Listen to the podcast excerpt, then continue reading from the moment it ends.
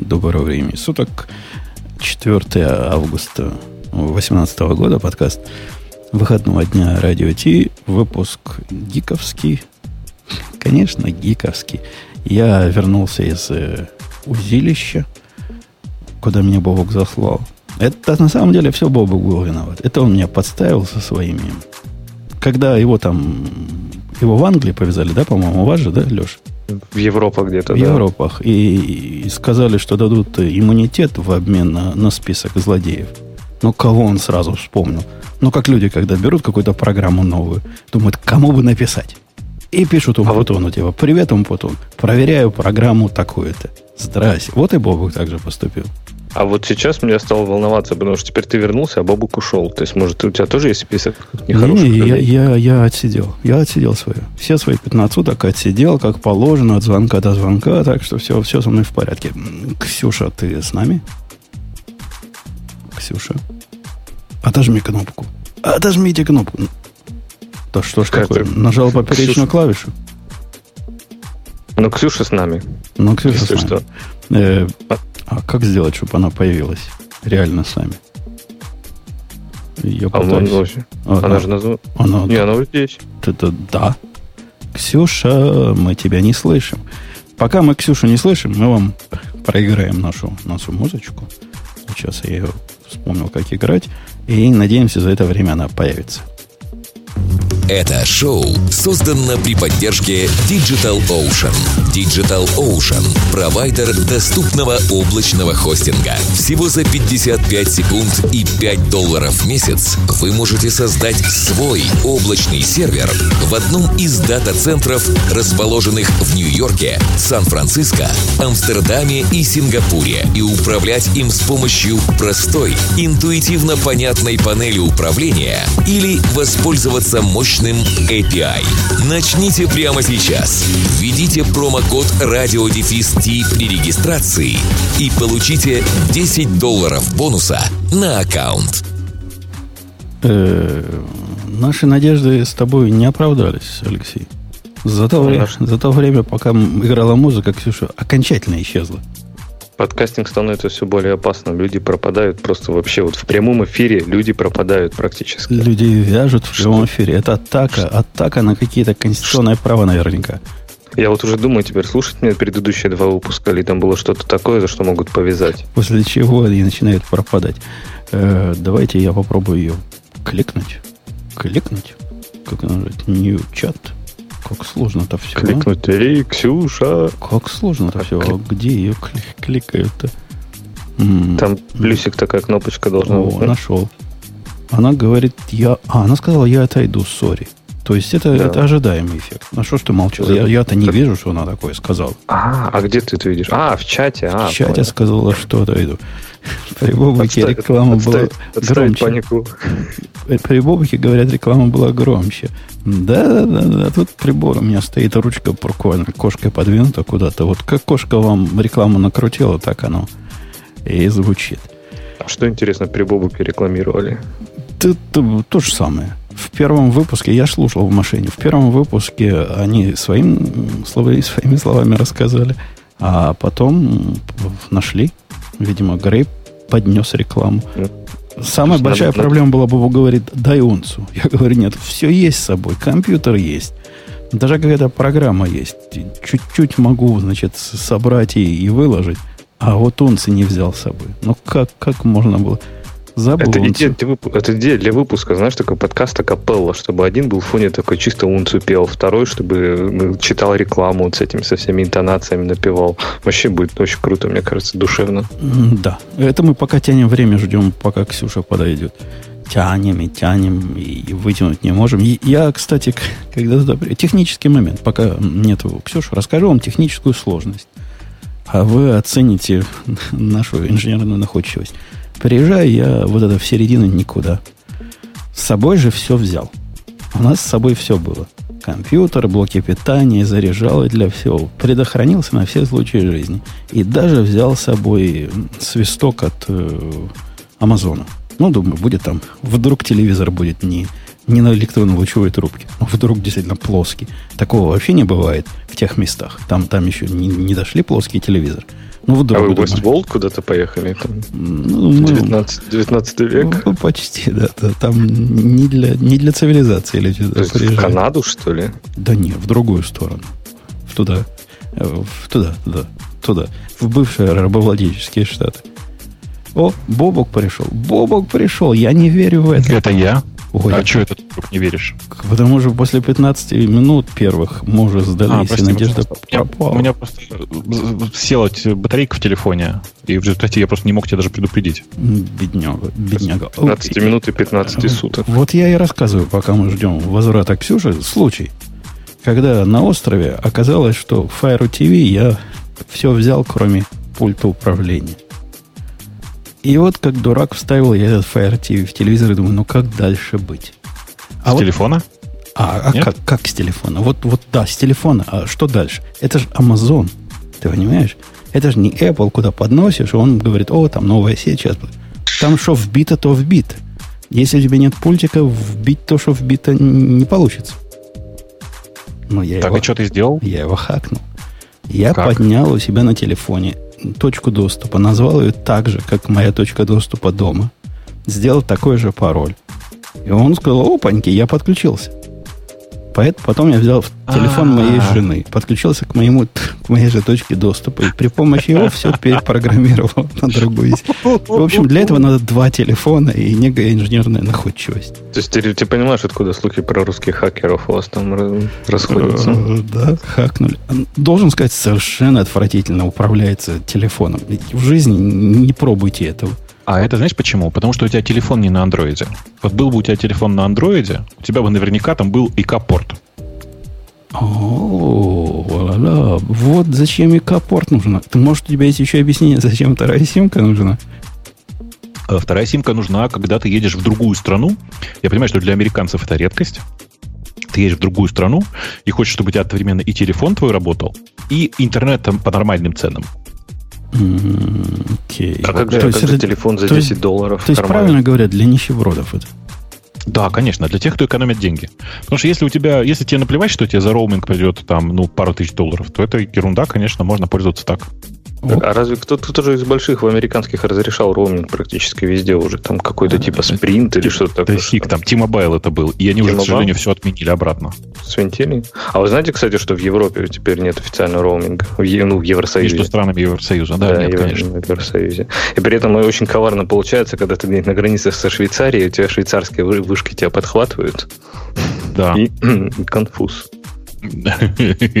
Конфуз. А да. что, Швейцария не, не входит? Нет. Ну, вы уже Швейцар... тоже почти не входите, ладно тебе. Да ладно, наша уже дала задний ход и сказала, что мы так выйдем, что как будто бы и не выходили никуда. Ну, я бы на твоем месте стоит. аккуратнее говорил. Же наша дала задний ход, это очень двусмысленно звучит. Хорошо. Тереза Мэй, Тереза Мэй согласилась на условия мягкого Брексита, и как бы никто никуда не выйдет, просто рядом постоим. Пока, пока пока не передумаем. Не, народ решил все, референдум, все дела, все, выходим, выходим все на выход с вещами. Вот ЮКИПы так и говорят, мол, сказать, сказали, что выходим, значит, надо идти до конца. Ну, конечно. Так просто, понимаешь, вы можете потом обратно вернуться, но все-таки, если сказали, как настоящие пацаны, должны дойти до конца и все-таки брекзитнуться. Может, вам понравится? Вернете обратно фунты, паунды, и что там у вас еще вернуть надо-то? Подожди, подожди, а ты что ты думаешь сейчас у нас? Евро? Нет, не евро. Не, фунт, фунты, паунды. Ух ты, фунты, а, паунды. А, шиллинги. Хочу шиллинги еще и пенсы. Ш, вот шиллингов не хватает, вот, реально. Вот, вот без шиллингов пол, никак. Пол пенни. Э, окей, давайте, давайте на темы посмотрим. Я уже включил, что начали. А мы еще не начали. Бобук, ты темы-то читал сегодня? Ну, я сегодня конкретно твои темы не читал, но, но новости я читал на, на этой неделе, конечно, поэтому я думаю, что я все примерно знаю. Да, ладно. Пока тебя не... А ты, кстати, а ты, прости, ты когда ездил, ты слушал радиот? Слушал. Жена Его, рекламацию велела накатать. Какую? Почему... Не, Реклама не... слишком громко? Нет, это другие. Я, кстати, рекламы громкой в машине не слышал. Ехал в машине и ни в кого не вырезался на скорости 80 мил в час. Ну что, у тебя же не наушники. А там что, какую, Леша, я тебе объясняю, про что Богу. Э, он ему слух попортил. Это как надо? Я выстрелами возле уха без, э, без наушника не смог так попортить, как Бобок ему смог испортить. Слушай, ты просто бездарь. А человек Может, талант. может, эс- может быть, эстетика имеется в виду. а? Нет, у А, не него, у него в уши звенит, и теперь он э, половина мозга атрофируется. Он ужас. ну, судя, судя по, по всему. А главное, что, главное, что левая атрофировалась, потому что в правой же вся мелкая моторика для программирования. А, то есть моторить будем, а думать нафиг. Давно так Так, если, программируем. зна- если знаешь паттерны, зачем тебе думать? Точно. Это он про интро, introduction в концепт дизайн паттернов. Эта тема у нас первая сюда как-то по- проползла. Я ее чисто на поржать поставил. Как пример того, когда люди пытаются простыми словами объяснить, в общем-то, простые концепции, а получается, как, как здесь. Леша, ты Мгм. читал? Те- те- тебе- читал. Ты, ты разделяешь, что получилось как-то странно. Его подход объяснить всем, что же такое design pattern, и зачем это вообще используется, и что не является design pattern ом. Вообще он берется достаточно амбициозно. Он сразу говорит, что это не только про софтверные паттерны, а вообще про паттерны. То есть и архитектурные, там и в cooking е, и вообще во всем, что там, в чем только можно себе представить. И ирония в том, что он везде говорит, что самая главная характеристика паттерна – это его точность. И при этом сам, в принципе, ну, точность в том смысле, что там все в списках, но мне кажется, точности здесь очень мало. То есть это скорее какой-то действительно, я бы сказал, наверное, поток сознания, когда человек просто рассуждает, а как же нам идентифицировать паттерн? То есть если я вот написал какой-то кусок говнокода у себя, я могу это назвать паттерном? Он говорит, нет, не можешь. Вот если три человека написали этот кусок говнокода, то это паттерн. Не, этого если тоже пять? мало. А если- если нет, ну три или пять мало, если они его не формализовали как следует, не объяснили, в каком контексте его использовать, какую он проблему решает, какие альтернативные решения существуют, и как именно наше решение лучше того решения, вот тогда можно всему миру это гордо представить как паттерн. Ну, ну там, ну да, но вот конкретно именно три человека минимум должно быть. То есть вот три независимые системы. Окей, То то есть две, две уже, две уже нельзя никак. не, ну, чувак знает про голосование. Если два собрались один за другой против, как будем решать? А с тремя уже все в порядке. А, При этом он говорит, что, что объяснение вот этих best practice, а, single person, то есть когда один человек объясняет лучше, вот если бы я сейчас рассказывал все тебе, Леша, как, как декораторы надо пилить, то это не было бы паттерном. А вот если бы мы с Бобукой и Ксюшей на тебя бы навалились, то хочешь не хочешь, а пришлось бы тебе эти декораторы впендюрить в какой-нибудь Boot. Точно. А, там знаешь, какая очень классная штука мне понравилась, я не могу сейчас найти, но у него там есть, по-моему, ссылка на книгу. А, да, есть книга, называется Pattern Oriented Software Architecture. И вот это, мне кажется, строго противоположно тому, что вообще, в принципе, паттерны пытаются сделать. То есть, если человек строит строит архитектуру и пишет книгу про то, как строить архитектуру, ориентированную на паттерны, он вообще не понимает, в чем идея паттернов. Слушай, я, вы будете смеяться, но у меня есть одна книга, называется что-то Enterprise и куда-то паттерны. Я даже не помню, сколько десятков лет она у меня в коллекции есть. Там, по-моему, даже еще не про Java. Такая, такая суровая книга. И IP, наверное, легендарная, да? и не- Enterprise Integration Patterns. может быть, может быть она. Вот я пытаюсь боком повернуться, найти ее в шкафу, не нахожу. А, вот есть, есть, называется Pattern Oriented Software Architecture. Вот, такая книга есть. Я ее даже Видишь, она пытался... тебя- Даже Она читать пытался. Она, и, и я ее пытался читать. Но вообще это не, не читабельное чтиво. То есть настолько это скучно и бессмысленно, и непонятно, на кого рассчитано. Э, ну, вообще никак. То есть никак. Да и описание. Вот возьмите любое... Бог, ты видел когда-нибудь, как описывают паттерны вот в мире, в мире, где паттерны вводятся? В питоне про паттерны так примерно как в Го смотрят, да? Ну, конечно, в смысле, с, как это, с разумным подходом к этому. Ты же про это? Ну, смотрят что? на, на то, что да. Да. есть такой паттерн, он действительно решает определенный косяк объектно-ориентированного программирования, позволяет тебе второй косяк э, полиморфизма тут скрыть, и при этом направляет тебя в том, чтобы ты делал э, композицию вместо наследования. Да, хороший типа паттерн, если ваш язык вас вот загоняет в рамки, где без этого паттерна никак. По-моему, в питоне также смотрит на это. Ну, да, наверное, в Java хорошо было бы вот это впендюрить.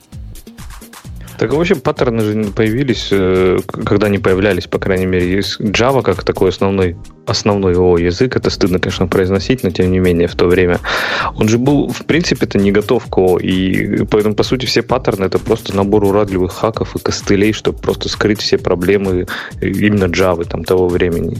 И зачастую там, в, современном, в современной Java они очень многие просто даже смысла в них большого нет. Я, я, если честно, не уверен, что это все пошло от Java, э, потому что помню времена э, плюсов и смолтолка, когда э, начали говорить о паттернах. И это момент, когда Java еще не было. Ну, есть же действительно паттерны, которые просто, ну, там, синглтон.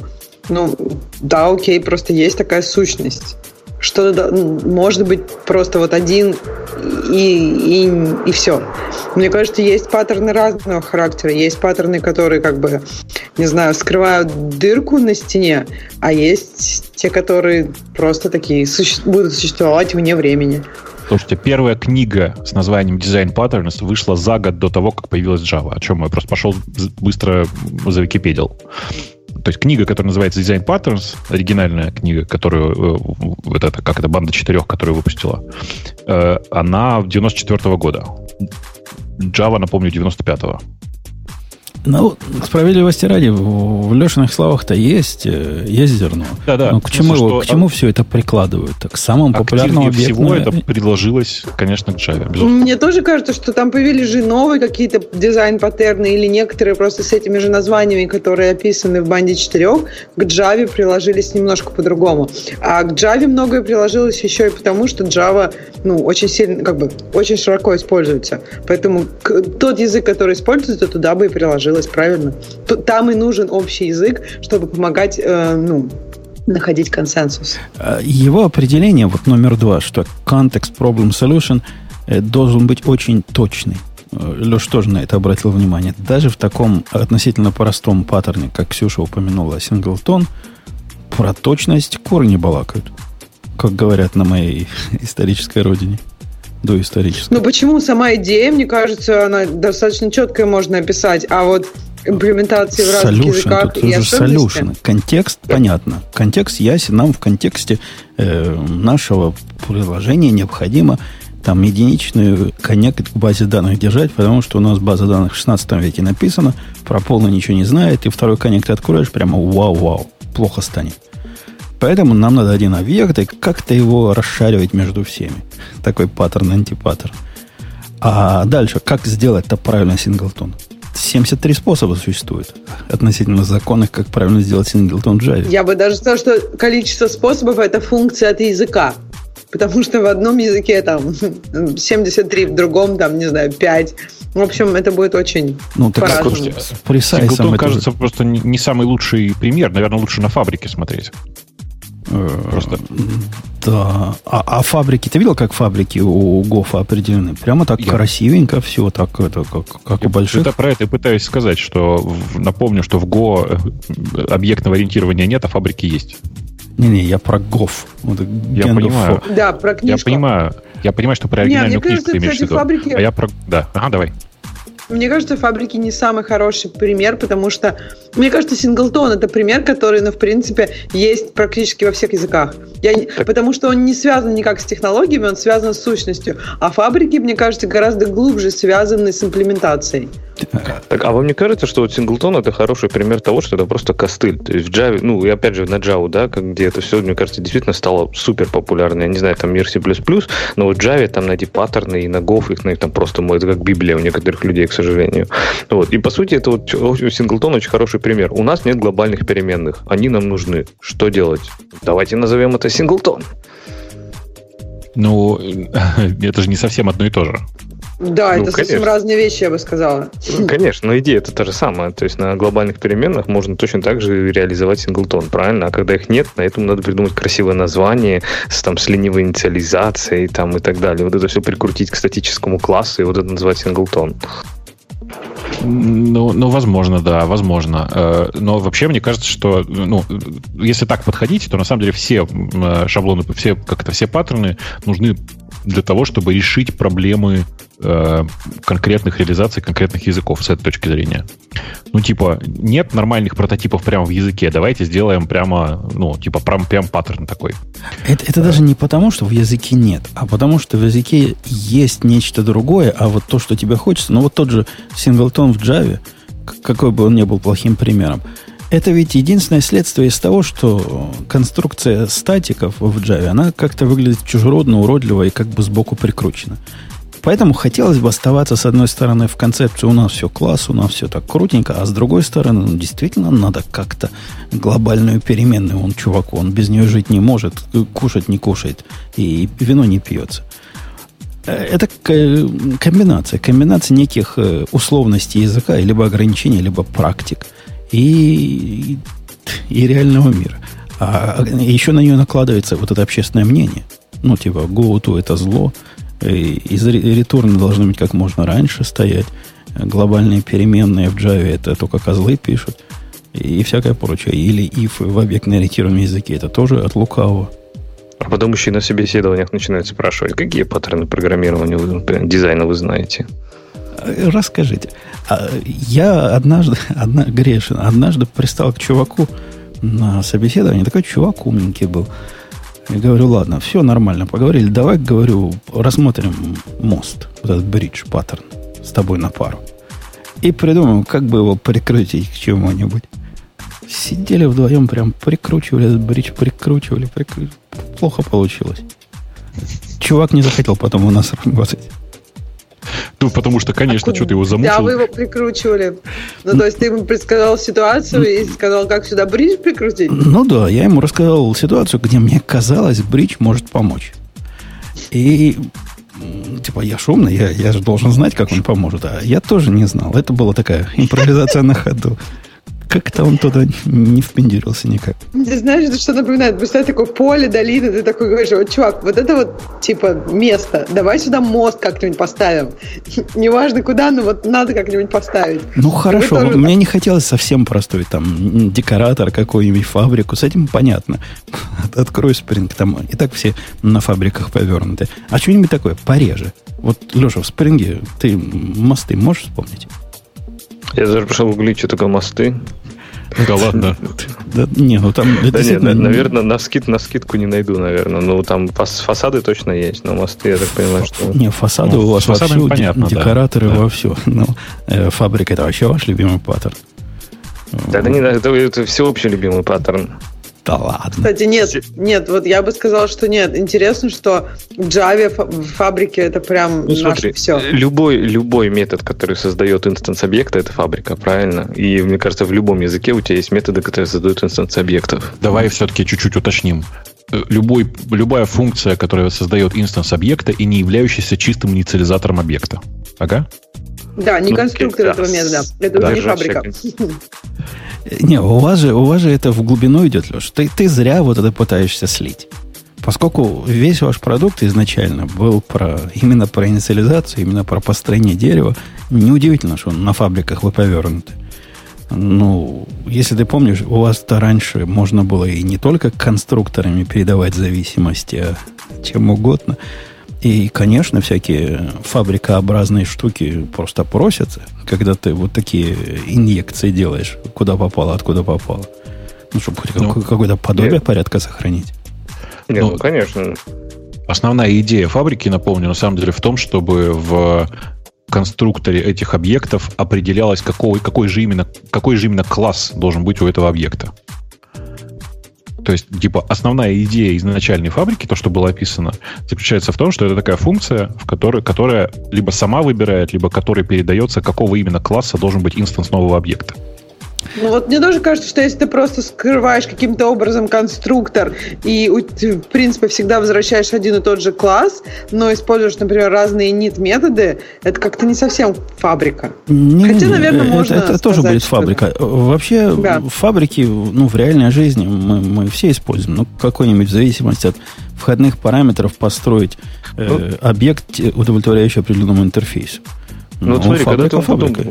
в Гошечке же постоянно вот это вот там, ты не создаешь объект напрямую, ты используешь метод new что-то, да, и это чем тебе не фабрика? Не, не, new что-то, это не это, фабрика. это конструктор. Это прям Да. конкретно Это Не, не, в конструктор. смысле, не new, но ты же создаешь их, вызывая какой-то метод, правильно? И он тебе наперед часто возвращает instance чего-то скрытого за интерфейсом. Да-да, разные instance ы. Если ты Вот. делаешь какой-нибудь make там storage и передаешь ему storage type какой-нибудь интерфейс, а он в ответ на это отдает тебе storage интерфейс, э, который может быть там то такой, то всякой, то третий, то, то фабрика, фабрика, конечно, да. Вот, так я говорю, ну вот, пожалуйста. Да, такой паттерн, мне кажется, достаточно часто применим, не только Ну, в конечно, это то, то, что, про что я пытался сказать, что типа, с Go вообще очень смешно, потому что в Go объектов-то нормальных нет, а факторы есть при этом.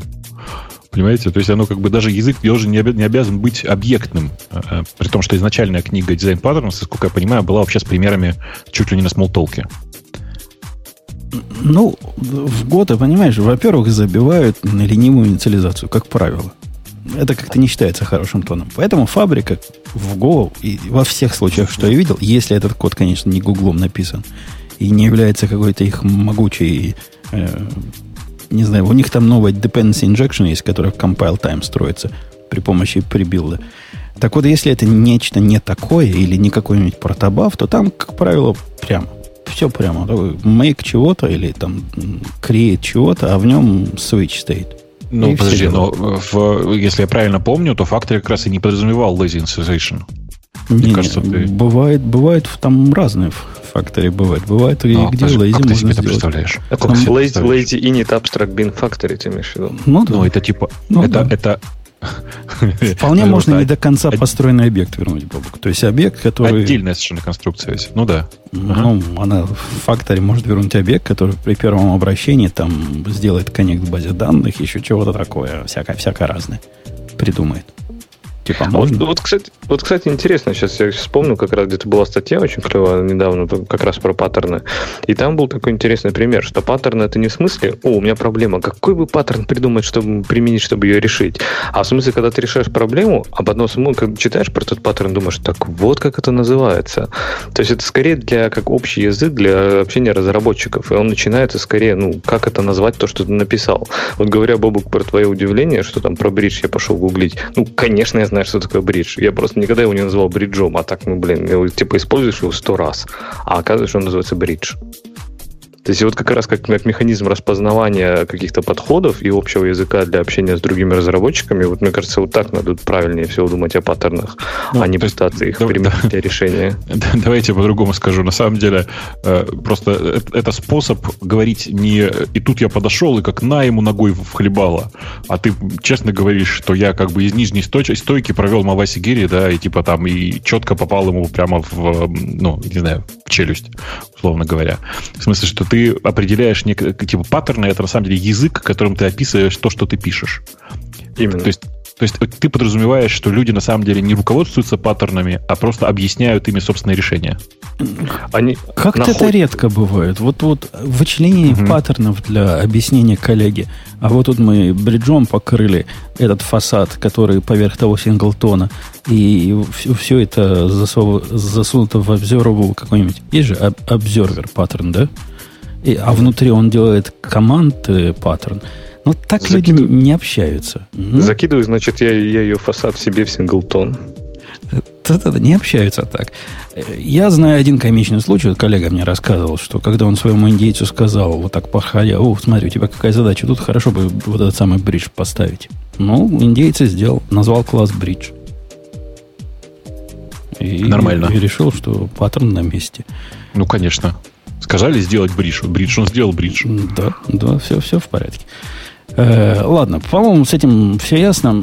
Там, кстати, в, в паттернах много чего Ага. вот э, из, из такого наблюдения сбоку, как у человека несколько отошедшего объектно-ориентированных языков.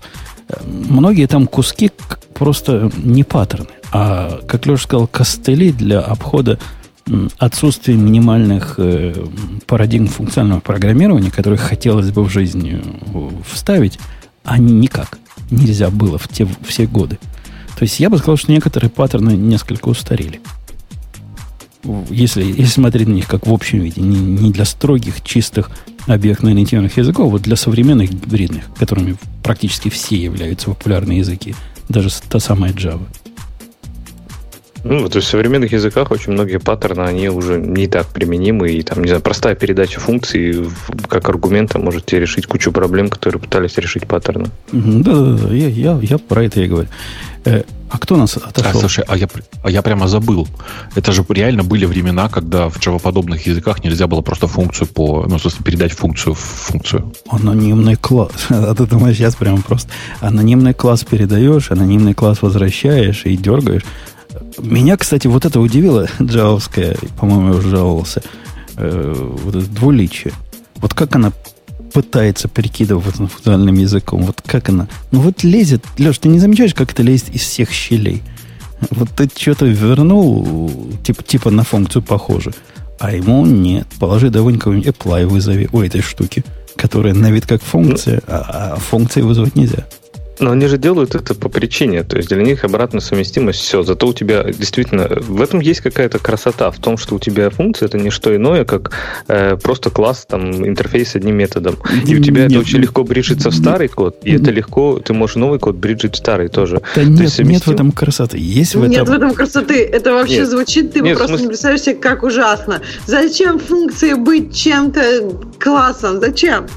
Для обратной совместимости. Потому что этот код может работать, он даже на уровне байт-кода совместим со старой версией Java. Ты можешь новые библиотеки, например, в новом коде использовать э, лямбды, а в старом коде будут это, ну, по сути, в любом коде это будет э, превращено потом в анонимные классы. Просто И точно так же наоборот. У тебя очень старая API, который знать не знает ни про какие лямбды. Они никогда их не добавят. Эта библиотека была написана 20 лет назад, и с тех пор какой-нибудь LDAP. Ее никто не будет ее обновлять на Java 1.8. Да, а ты ее можешь использовать лямбдами. Ты прав. И вообще мы с, с Ксюшей не против. Совместимость действительно крутое дело. Таких гарантий совместимости взад вообще круто. Однако про красоту и про элегантность. Вот тут бы я промолчал прямо, бы лучше. Прям, а, подожди, я за совместимость. Я вот а просто я, подумала, я а нельзя ли сделать было так, чтобы оно compile илось просто в разный там байт-код, если ты compile ишь его под что-то. Ну просто, понимаешь, это, это во-первых, супер не performance, правильно? Если у тебя вместо каждой функции вообще везде анонимные классы. Ну то есть это куча лишних классов, нет? Ну, во-первых, это JIT это все равно потом оптимизирует там по самой не хочу. То есть, по большому счету, разницы там большой, я думаю, не будет. То есть, наверное, это бы можно было оптимизировать и выкинуть какую-нибудь обвязку класса, которая, ну, потенциально, я думаю, наберет сколько-то там места, не знаю, в метаспейсе. Но мне кажется, это, этим можно пренебречь. То есть, я думаю, что как раз с точки зрения рантайма все нормально. А по поводу этого бинарная совместимость, это что же важно для Java. То есть, многие старые джарники, они вполне будут работать сейчас чуть ли не на, ну, на, даже, наверное, один на девятке будут работать. Это тебе не сказала, когда они скажут в каждой версии там раз переписывают и говорят. С каждой минорной версией теперь надо перекомп... да, да, да, все это перекомпилировать теперь заново весь да, мир. У, у нас тут багфикс, там версия 1.18.35, она уже несовместима с точкой 3.4. А вот, кстати, вот в темах, в темах нет, но в, мире скала же сейчас тоже назревает раскол большой, когда выходит, готовится к выходу версия 3, и она будет вообще другая. Это будет не то, что даже как Python 2 и 3, это будет как, я не знаю, два разных языка практически. Как Go 1 и Go 2. Ну, наверное, да. И многие эти даже уже члены сообщества, они там типа потихоньку сливаются и говорят, теперь я не знаю, что теперь делать, я боюсь Java э, Scala 3. Мы их таки понимаем, мы революцию питонов пережили. Он Бобок только очухался. Да ну не, на самом деле революция питонов произошла очень-очень гладко, на удивление. В смысле, было много людей, которые говорили, да не, мы никогда не пойдем на третий питон, но в результате они уже все там. Понимаешь? Ну, перешли. Ну, сколько лет это заняло? Ну, а подожди, да, Бобок, она была очень никто длинная. Не спешил. Ну, есть... Никто не спешил. Смотрите, просто там не было революции. Это, это важный момент про то, э, про, в каком месте мы будем про Гвида скучать. Э, про то, что Гвида просто все это время, там, 10 лет гнул свою линию и говорил, не надо никуда спешить. Все те, кто сейчас живут на питоне 2.7, постепенно переедут на третий. Никаких проблем, не надо их подгонять, они сами все сделают свой выбор и все такое. И так и произошло. Вот в этом отношении он был прекрасным дикта- диктатором. Ну, до сих пор пока остается, на самом деле. Э, давайте на следующую тему. Поскольку все, все читают первые только темы, и Ксюша читала даже вторую, я ее не могу не выбрать. Ей очень понравилась идея назад в терминалы. Там не про назад. Там основная, как бы, основной посыл статьи, как вот если дочитаешь до конца, то там товарищ четко говорит. Давайте, говорит, заставим всех пользоваться Вимом и Emacs. Давайте перестанем эм, бэбиситить наших пользователей и создавать для них какие-то удобства. Мне кажется, что все должны быть такие серьезные и как бы продвинутые пользователи. И тут я так подумала, если бы все могли быть так, такими продвинутыми пользователями, то как бы, я не знаю, почему бы тогда всем не программировать? То есть, мне кажется, что товарищ как бы не очень понимает, что вот то, что он предлагает, не очень возможно. Это первое. Второе, мне очень понравилось э, как товарищ, знаете, что говорит? Говорит, вот в какой-то момент появили, появился HTML и CSS, и вот это позволило веб-разработчикам создавать такие точные интерфейсы до последнего пикселя, какие десктопу даже не снились. И тут вот как бы я вообще заколдобилась. Типа, потому что типа я... чего? Он, наверное, просто не видел ну, до веба, как, Игр, что да? программы То писали. OpenGL не слышал. То есть как, я вообще не понимаю, с чем он сравнивает. Может быть, он сравнивает с каким-нибудь интерпрайзом кровавым, где там действительно интерпрайзные интерфейсы, может, не очень хорошие, и там трудно пиксель в пиксель интерфейс создать. Ну, то есть там просто статья, как бы там так много моментов, от которых очень удивляет. Эм, там есть большой пассаж про то, что ему кажется, что слишком много анимации вокруг нас в десктопных и мобильных приложениях, и ему кажется, что анимация это зло, поэтому он говорит, давайте э, использовать и писать, и дизайнить приложения в стиле терминала. Да-да, в, виде, кажется... в, виде, в виде антипримера такого, вот самое зло, где анимация. Бобок, ты статью не читал? Догадайся, что зло? Ну, я даже не знаю, что зло. One, я one, не читал, password, но я сейчас... one Password. Он one анимационно password. открывается, зараза. Зло. Самое интересное, что вот и как бы товарищ просто совсем, видимо, не представляет, как это все работает.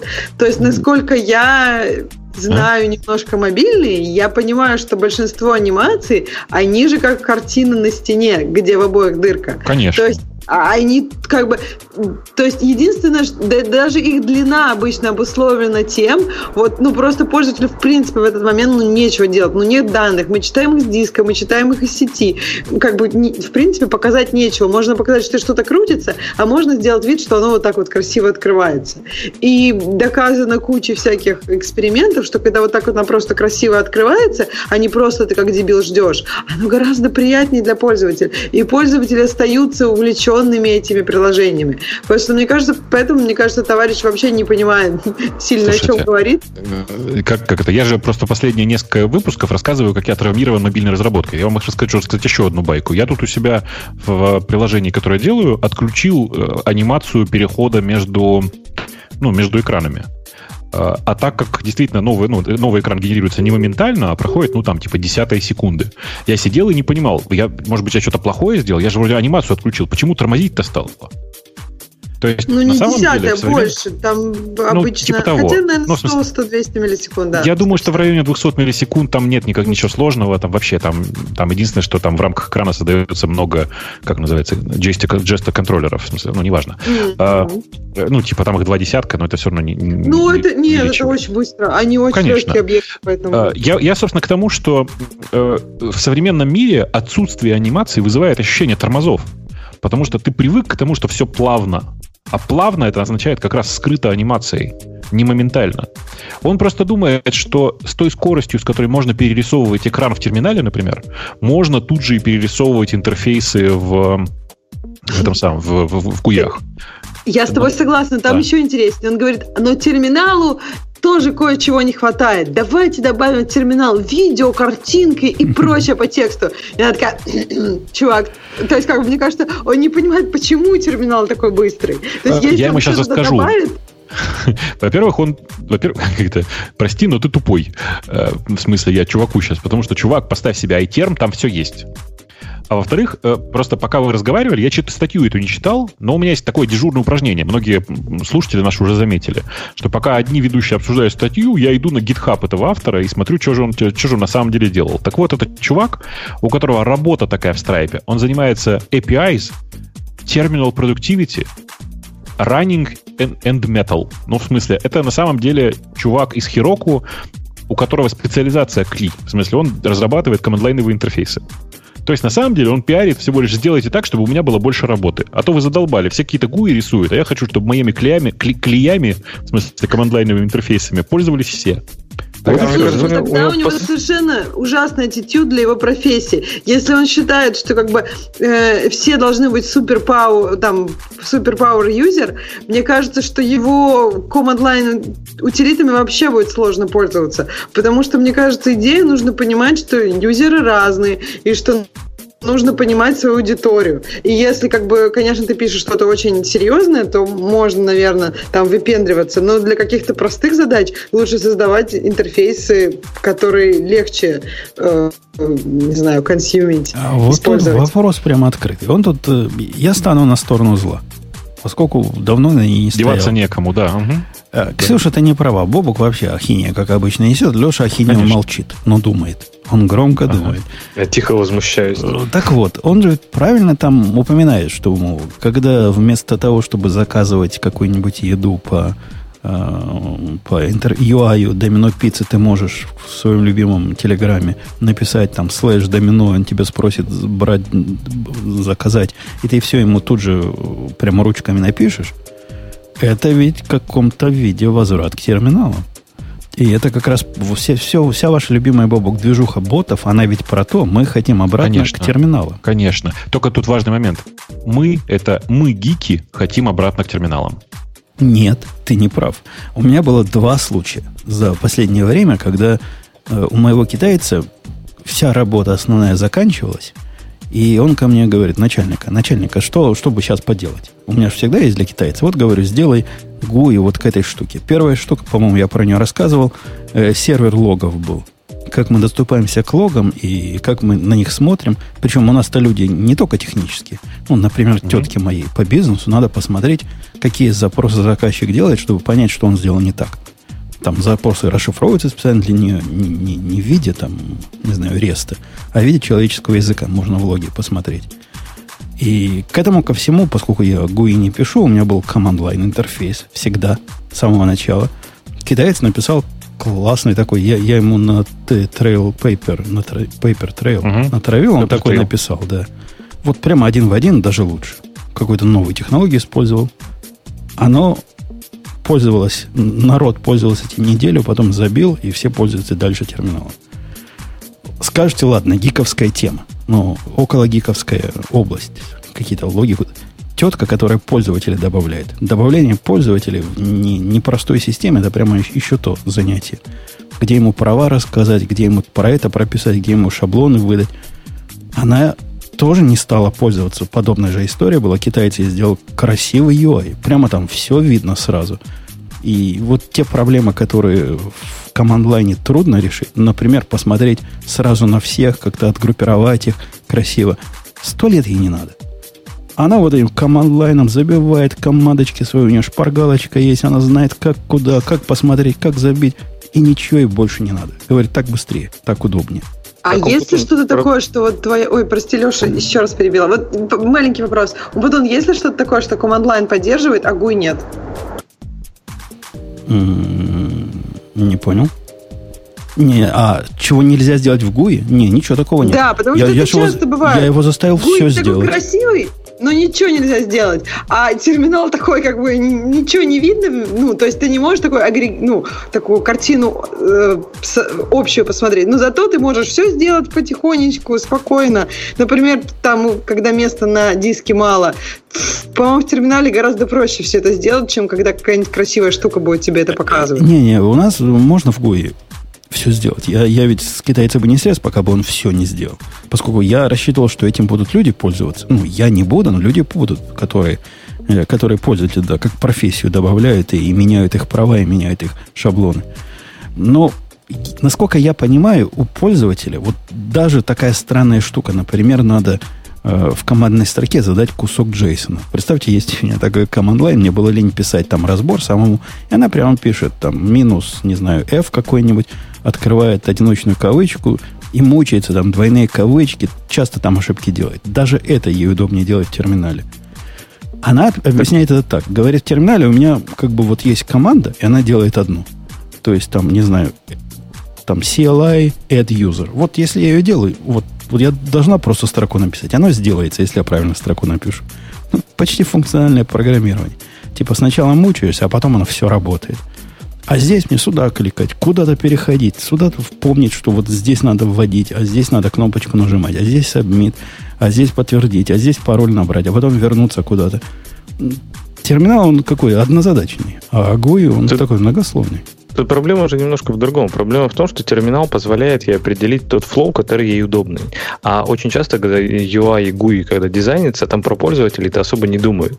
То есть строится просто GUI, э, ну, как китаец твой сел, он вряд ли с ней даже когда-нибудь говорил о том, что он хочет в этом GUI. Не, он, со, вот он если, со мной если... говорил. Я был представителем Конечно. заказчика. Я а знаю, вот что ней, она делает. А вот с ней вы говорили, как вот ей удобно, как она, ей, чтобы она не нажимать не может, здесь, не вводить Она не пароль. может это объяснить. Она обычный вот. пользователь. Есть, есть практики, которые позволяют из обычных пользователей вытащить наиболее такие, э, ну, user journey, да, и их э, реализовать наиболее эффективно. И вот когда, например, GUI строится с применением таких практик, то он может быть достаточно эффективным. А здесь как раз терминал дает вот эту, ну, фишка терминала это ультимальная гиб... такая гибкость, правильно? Она может построить себе тот flow, который ей удобен. Если бы этот же самый flow ей построили удобно в GUI, и как ты сам говоришь, у него уже есть там вопросы, да, что-то тут подтверждать, что-то куда-то вводить. Вот надо сделать так, чтобы она как этот интуитивный интерфейс, когда жвачка-приемник у тебя под стулом, куда ты пытаешься прилепить так жвачку. Тут мало интуитивности. Но ты, ты, ты понимаешь, она, поскольку она делает композиционный себе интерфейс в терминале, она, например, про грепы умеет. И она меня спросила, ну, говорит, хорошо, я добавила пользователя, потом я хочу посмотреть всех, но отфильтровать по этому и по этому полю. И если я это делаю в терминале, я могу одной командой все это сделать. Прямо, ну, с палками, с этими, с пайпами.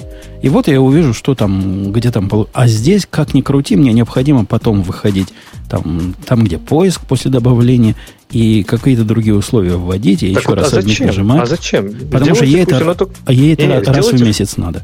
Ей не надо каждый... Как только каждый... она создала пользователя, там была кнопка «Посмотреть то-то, то-то». Ей это очень кнопку, редко надо. Понимаешь, ну, если, если все кнопки, которые хоть когда-то нужно туда добавить, это будет... К, к этому гую надо будет особое руководство пользователя писать. Ну как, не можешь быть у нее там миллион разных действий на каждый случай. У нее будет там Может. 5 кнопок, и она будет запомнить тупо их даже местоположение по цветам их сделать. 50. Она будет как... У нее 50 кнопок будет на практике. Слушайте, я, знаете, сегодня Грея нет, э, Сегодня я за него. Э, пока вы разговаривали, я нашел вот это, значит, эту публикацию. Эм, был такой журнал, назывался «Персональный ИВМ в инженерной практике». Помните? И одновременно книжка же была с таким же названием. Издательство «Радио и связь», 89 год. Э, одним из примеров громоздкой и, по мнению авторов, бесполезной надстройки является интегрированная система Windows фирмы Microsoft. Эта система занимает почти 1 мегабайт дисковой памяти и рассчитана на преимущественное использование совместно с устройством типа мышь. Э, пропускаем некоторое количество. Таким образом, читатель уже понял, что среди настроек на DOS бывают довольно бесполезные системы, которые только выглядят красиво, а на самом деле занимают время пользователя и память, память на дисках и оперативную память в ЭВМ. Обманчивая красота таких систем, однако, сильно воздействует действует на неискушенных пользователей, которые не имели практики работы на машине. Инерция мышления бывает столь сильна, что авторам приходилось наблюдать, как люди, начавшие работать с подобной надстройкой, впоследствии с трудом заставляли себя изучать команды DOS. Хочется предостеречь, предостеречь от этой ошибки читателей. Так это, это же естественное развитие событий. Вот Умпутун, э, тот пример, который ты привел, у тебя твоя тетка, она все равно работает, она профессиональный пользователь, правильно? А возьми человека, который себе покупает вот как испорченного Windows человека, как, как там Бобок был испорчено, да, вот эти, которые не хотят изучать команды DOS, да, который да. тупо хочет себе купить молочка там на сайте с доставкой домой. Что ему терминал ради этого изучать? И если вы когда-нибудь наблюдали за живыми пользователями, за обычными людьми, людьми, которые пользуются интернет-системами, какой терминал?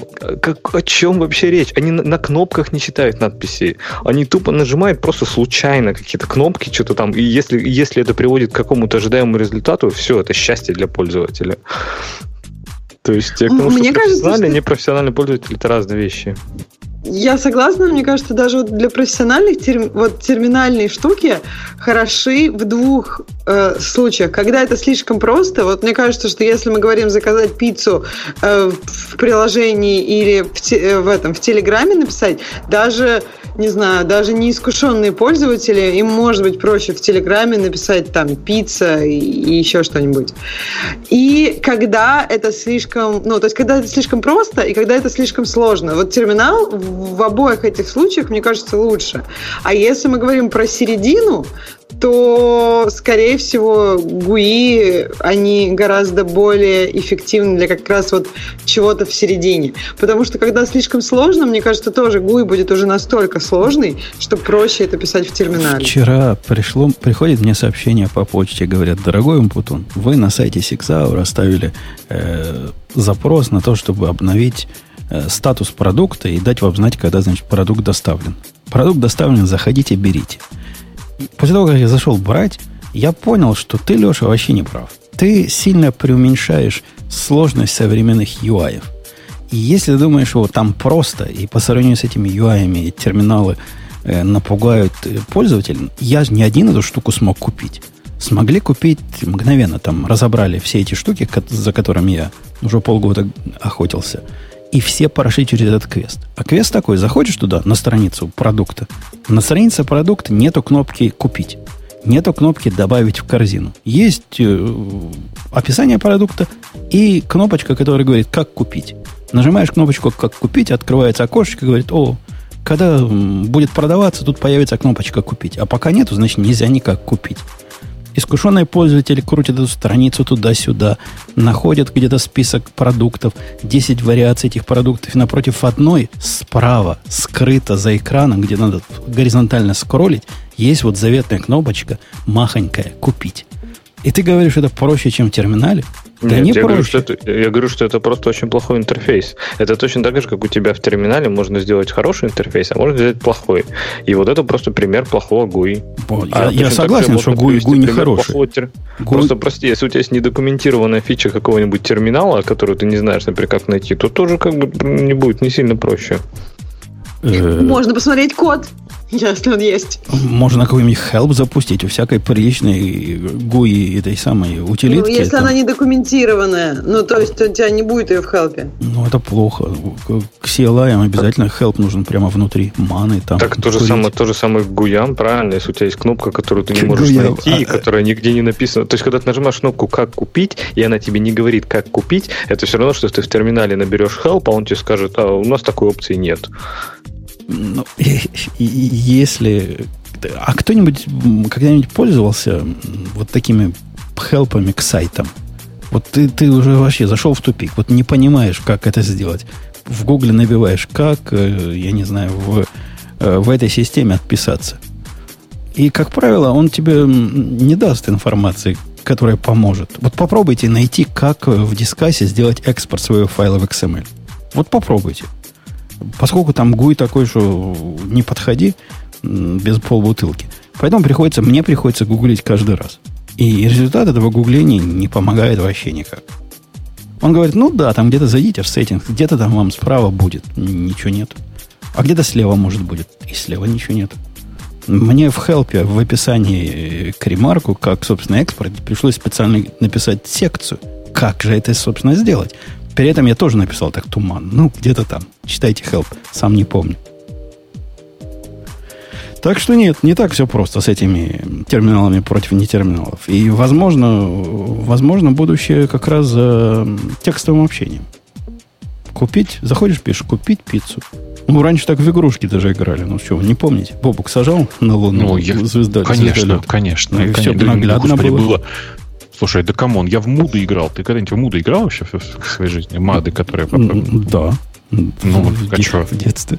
В ну, кстати, где эти игрушки? Если Мады это так до сих пор круче, живы. Чем... До сих пор живы, хорошо себя ну, чувствуют. Но они не так распространены, как не текстовые Конечно, игрушки. потому что люди, которые, которые привыкли к Windows, с трудом могут себя заставить использовать, для изучить команды DOS.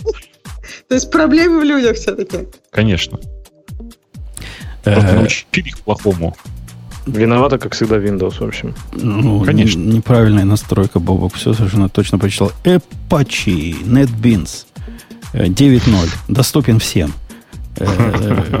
Чего ты ржешь? Там говорят, в питоне теперь хорошо писать. Вы читали, вы читали комменты, да, к этой новости, по-моему, в новостях слушателей, то, что мертво умереть не может.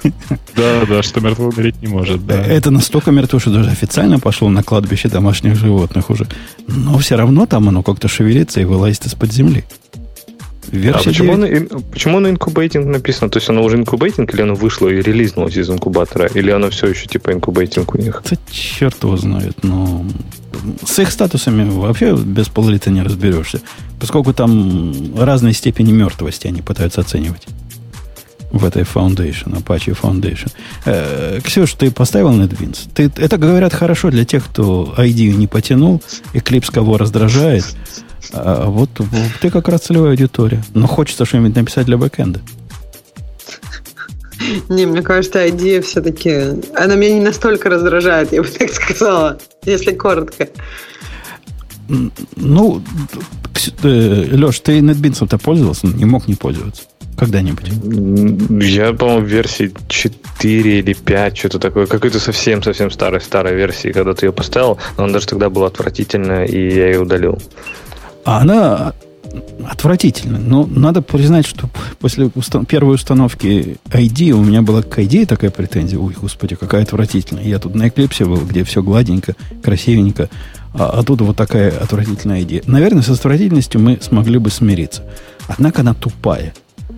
Я ее ставлю каждую, каждую мажорную версию, она тупая. Она вот конкретно глупая. Она глупее Клипса. И я даже не знаю, в какое место. Причем все, что они... Вот если сейчас вышла новая идея, если видели, и они попытались сделать на, на, на то, что без слез смотреть невозможно. Они сделали черную рамочку у экрана. Вовк, ты не видел, как это выглядит? Нет. И лучше не смотри.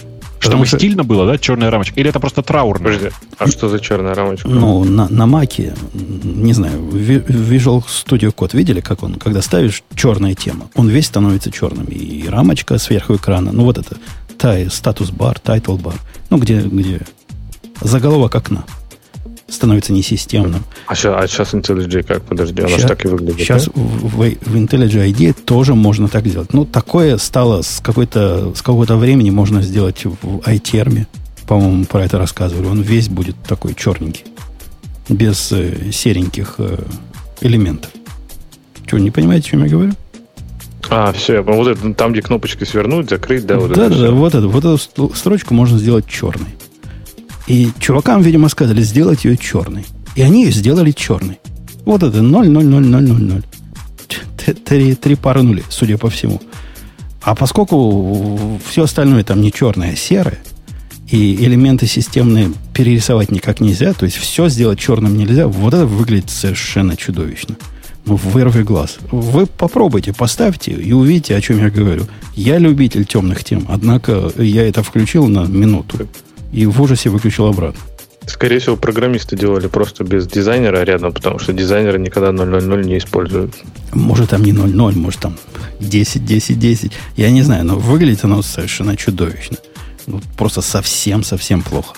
Так вот, если вот это мы можем сказать при выходе новой ID и плюнуть в нее слюной, то список вот подобного, ну, подобного эстетства в, в NetBeans, он, он всегда отсюда и и до Макеевки. А функциональное, ну, там, там тоже странно. Там, если вы пытались рефакторить какой-нибудь неочевидный код в NetBeans, то вы в цирке не сметесь. Конечно, там вот крутая штука была, еще, по-моему, с пятой версии, которой, по-моему, до сих пор даже в ID нет. Интегрированный, интеграция с э, э, профайлером.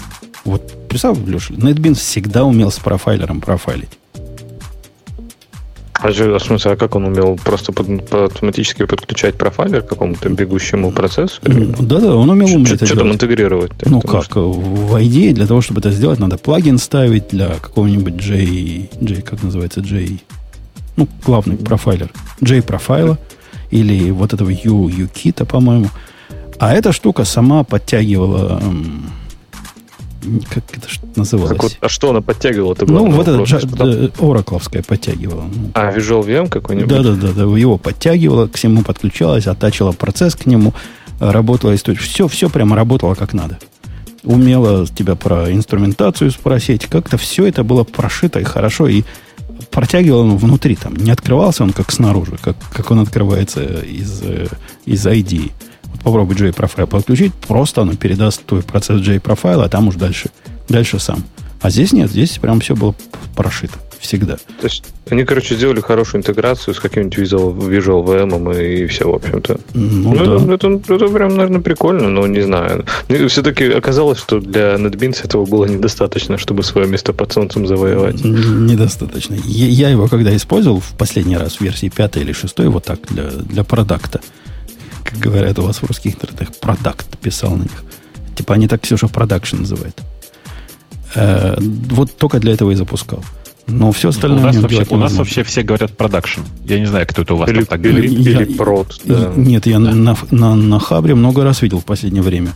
В в продакте это не заработало. Это имеется в виду продакшн. Это какие-то это какие-то ньюкамеры. У нас по хардкору прод, прод Подожди, а ты на Хабре бываешь в последнее время много? Ну, а что много? Ну, иногда бывает. А почему бы там не побывать? Ну, подожди, это, это- ты же главный человек в категории хабр уже не тот. Что ты там делаешь? Захожу, там есть я коммен- это так- комментарий. Я, я комментарий на днях написал. Комментарий. Там была, статья, Комментарий. была статья наезд на то, как Amazon ваши эти оценки удаляет гнусно. Я написал, что ну, не, не так все гнусно, не так, чтобы удаляет. Вот пишу я. И на днях мне даже из Амазона позвонили, говорят, вы, говорят, товарищ, оставляли плохую оценочку. Одну звезду поставили э, э, Amazon Fire TV 4K. Я говорю, да, было дело. А не хотите ли вы об этом поговорить? Я говорю, да ради бога. Она говорит, а подтвердите, что вы такой-то и такой-то. Я говорю, нет, подтверждать не буду, я не знаю, ты кто вообще, ты какой-то человек мне из, из телефона. Не буду подтверждать. Так что разговора не получилось. Ну, в самом деле, из Амазона это были, потом они мне пис- письмо прислали. Типа Подожди, Amazon то есть как бы ты сказал, что я оставил звезду одну оставил, но подтверждать не буду? Это они как? говорят, подтвердите, что вы там заказчик такой-то и такой-то и такой-то. А. Я говорю, не, не буду подтверждать. Ну, Конечно. после того, они как реально скажут, обзванивают прямо из-за одной звезды? Ну, это одна звезда Почему их нет? продукту была. И Мгм. да, Не, я они, поняла. и они интересуются, То есть они тут как так. просто продавец. То есть они не как Amazon, Конечно. который магазин, а как продавец. Понятно. Ну, Как да, продавец, да. но за счет того, что это их площадка, они знают про тебя все. Да, я сомневаюсь, что кто-то другой знал бы мой телефон там. А Ну, они, конечно. они знают, Да, они себе могут нет. позволить, да. Э, Это, Да. кстати, меня возмущает абсолютно. Когда я пистолет последний свой купил, после этого мне пришел опрос. Опрос от третьей фирмы. Говорит, вы только что сделали покупку на э, Bats Gun Shop. А не хотите ли вы рассказать, как вам понравилось купить ваш новый пистолет? Ну, что это такое? Ну, я вас умоляю. Ну, это интимная вещь. А они делятся с какой-то третьей, третьесторонней маркетинговой компанией информацией, что был такой заказчик, вот его email. Не хотите ли вы с ним поговорить по этому поводу? Это отвратительно. А вот был бы у тебя GDPR, ты бы раз такой сразу. Сразу Сходу. выкатил. Вот а ну-ка, точно. все А вот- мои данные уберите. Еще на секунду возвращаясь к IDE, просто отвечу на там какой-то комментарий из чата, что идея это поколенческая, у нас все на IDE, а все старики на Eclipse. Я бы не особо этим гордился, если честно. Что старики на Eclipse? Что старики на Eclipse, да. Да не, уже и старики не на Eclipse. Вот этот уже мой самый заскорузлый чувак, нельзя. который говорил, что на Eclipse он как в разношенных тапочках себя чувствует, он уже в него возвращается и с криком убегает обратно в ID. Мне кажется, Eclipse уже пользуются только те, кто ну никак не может ни на что другое обновиться, там кто, не знаю, залочен, завендорлочен на какой-нибудь IBM или что-нибудь такое, а так в здравом уме, по доброй совести, кто будет пользоваться Eclipse. Да, на наших глазах, на глазах нашего поколения, мальчики и девочки, ID из э, такой, как это называется, не минорной, а вот, ну, только для чипенцев.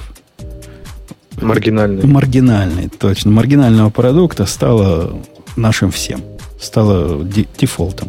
Хотя надо признать, что VS Code, как-то его сейчас под- для, для нового и борзого поколения, как раз м, с IDE делает то, что IDE в свое время сделала с Eclipse. Процесс идет. Молодые, молодым больше ничего не надо. Интересно, я, кстати, я китайца нас- не смог пересадить на ID. Никак не смог. Он попробовал, говорит, да ладно, говорит, красиво все. Но у меня в VS Code все это работает и проще, и легче, и понятнее. А вот, кстати, достаточно интересно, что у нас же есть э, свой продукт, называется Spring Tool Suite, э, и, ну, среда для разработки на Spring, и, по сути, он построен на Eclipse, там, с набором интеграций. Вот. И новую версию они когда выпустили сейчас версию 4, и там есть как раз релиз для Eclipse и для VS Code. То есть специально сконфигурированный VS Code для комфортной разработки на Spring. Да, так что идею вы там смотрите, а то будет с вами как с NetBeans. Э, окей, про NetBeans поговорили. Та-та-та-та-та. Ксюшенька, не хочешь ли ты поговорить про инклюзив код ревью культуру? Ну, расскажи, про что там. Как? Я, ну, я инклю, что инклюзив. Как инклюзив надо быть? Ну, как, у тебя нет, неужели у вас в организации нет специальных правил, как эм, не говорить щи-хи, потому что это будет обидно, если промахнешься. Я тут на один продукт пытался, по, послушав тебя, Бобук, о том, что хипчат закрывается. Так. Пошел же смотреть, куда же христианину податься. Поскольку для меня, как ты правильно в подкасте сказал, это прям проблема проблем. Ну, вообще конкретно. Я не могу никак, даже если бы сильно хотел, то, что ты там пропагандировал, все идите в облако, но нельзя мне. Прям вообще не, никак нельзя, ну, понимаешь? Так, а ты уже придумал, а IRC развернешь у себя, нет? Я, я не смогу пройти ни одного security аудита, если я это сделаю. А как ты сейчас проходишь с хипчатом? С хипчатом ну, сервер, он, собственно, там, а у нас обязательно, чтобы... Я ну, же тебе говорю, IRC у себя развернешь сервер, нет? Не, я сейчас на MetroMost смотрю, который прямо... А почему на MetroMost? Это просто ты меня удивляешь сейчас. Почему не на Riot? Э, Райт это который для Матрикса? Да, который Матрикс. Ну, он же... Чего? Он Там даже страшный. есть имплем... имплементация сервера на Go для тебя специально Я, я видел, но они, они там все страшненькие, такие страшненькие. Ну, и, да, нет, почему-то да, так. Да, да страшненький такой Райт ваш. Ну, вообще конкретно страшненький. Да? Ну, это ж мне для... Это как раз то место, где меня мой OCD будет вот этот э, синдром мучить. Меня в Matter Мосте мучает он немножко, однако меньше, чем в других. Один из продуктов, который я смотрел, был Нази называется. Зупик, Зулик, Зилик. Что-то такое Нази. У этой балайки есть свой сервер, который вообще прямо удивительный. Там в контейнере поднимается, и по пальцам бабук загинает, что он поднимает для того, чтобы месседжинг сервис работал. Он такой production ready, поэтому всякий сервис в своем контейнере. Поднимает он постгри, ну понятно, нужно, да, где-то хранить. Заметил, угу. да? Потом он поднимает Rabbit, да, да, да. Rabbit MQ. Ну, ладно. Ну, возможно. Ну, они, наверное, хипику. Потом они поднимают мем-кэш. Э, ладно, окей. Хотят быстро отдавать. Можно себе понять. Потом они поднимают Redis. Тут я уже сдался.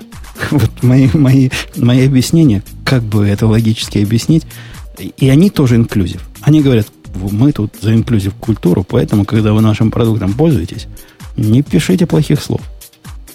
Для меня это, этого достаточно было, чтобы с этим, этим... Ну, кроме того, он 100% CPU жрет. На всем, что его запустишь.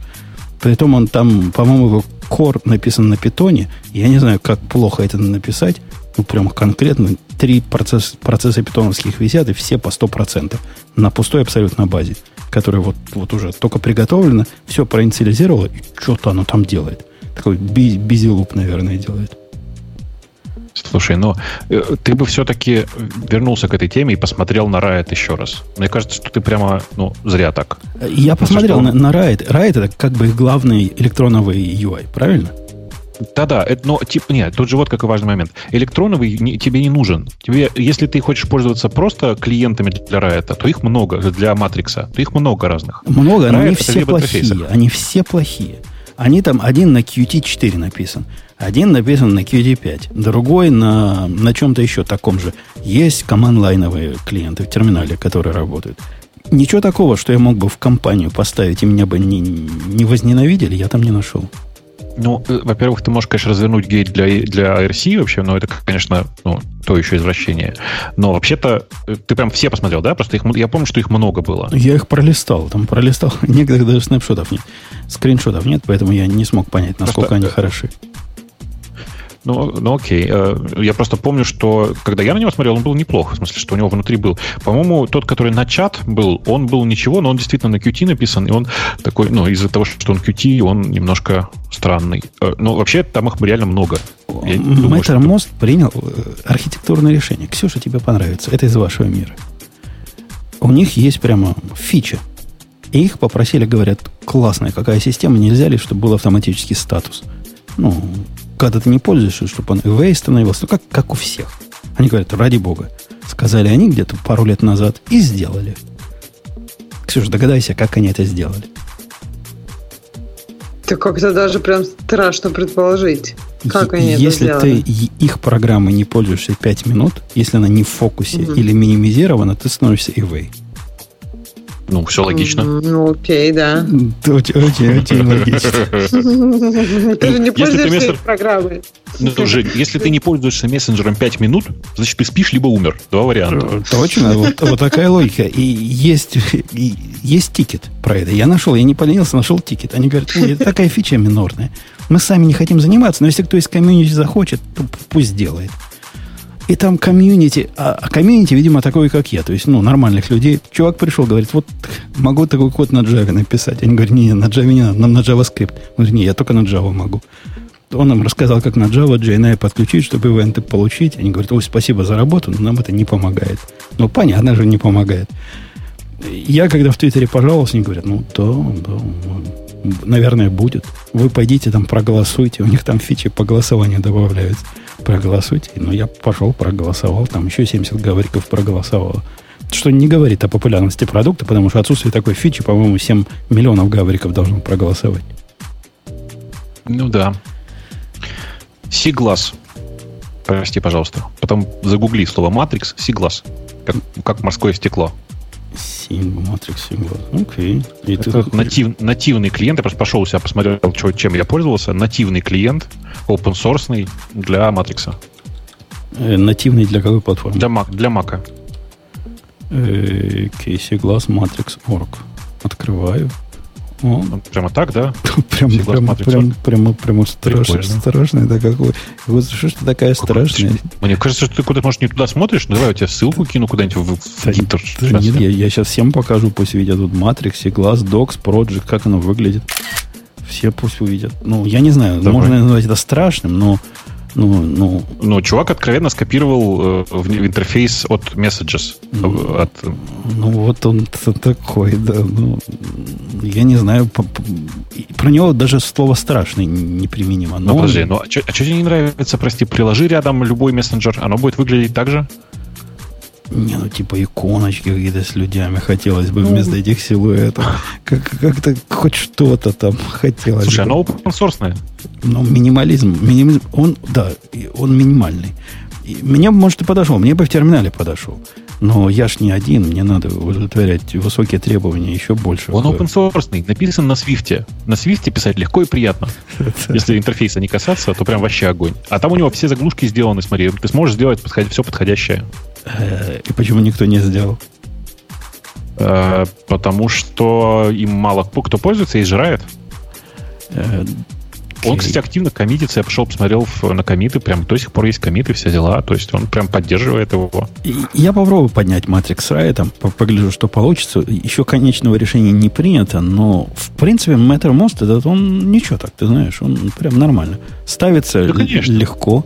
И кроме вот, этой, вот этого наезда, что я наехал, ну, я еще могу только наехать, что фонты нельзя поменять, свои поставить.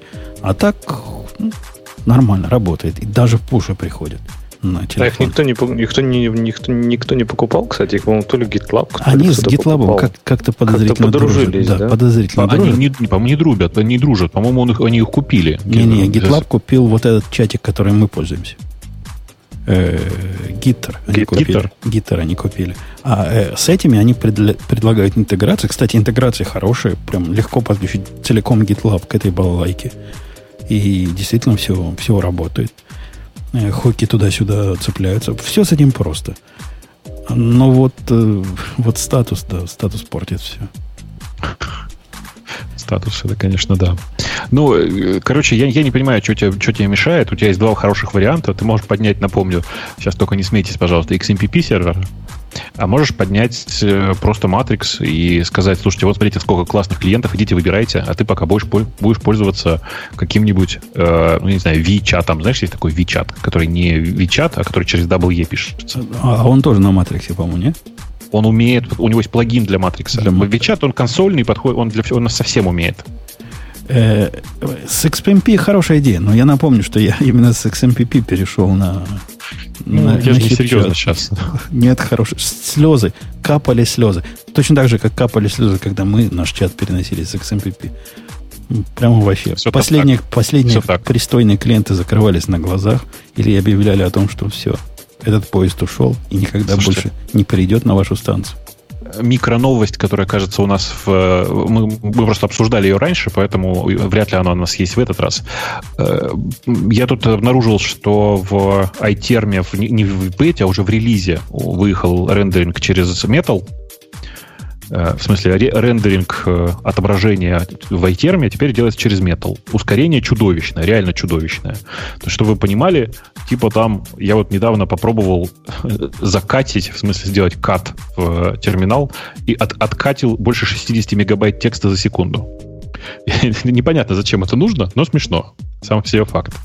А, чуваку, который говорил, что мы все должны отказаться от всех этих замечательных веб-интерфейсов и вообще всего этого, и наконец вернуться обратно в терминалы, а, вы знаете, что сейчас страшно популярно среди хипстеров такой терминал, который называется Hyper, через Hyper, через Y пишется. Да не, не дико популярен. Среди трех коллег дико он популярен. Вторая версия уже. Есть прямо куча написанных плагинов. Куча, я сейчас не шучу, там больше 20 плагинов, все дела. Там прямо такой прям очень любимый, прям он такой, ну, функциональный, у него много, там, не знаю, можно окошки по-разному там располагать и все такое.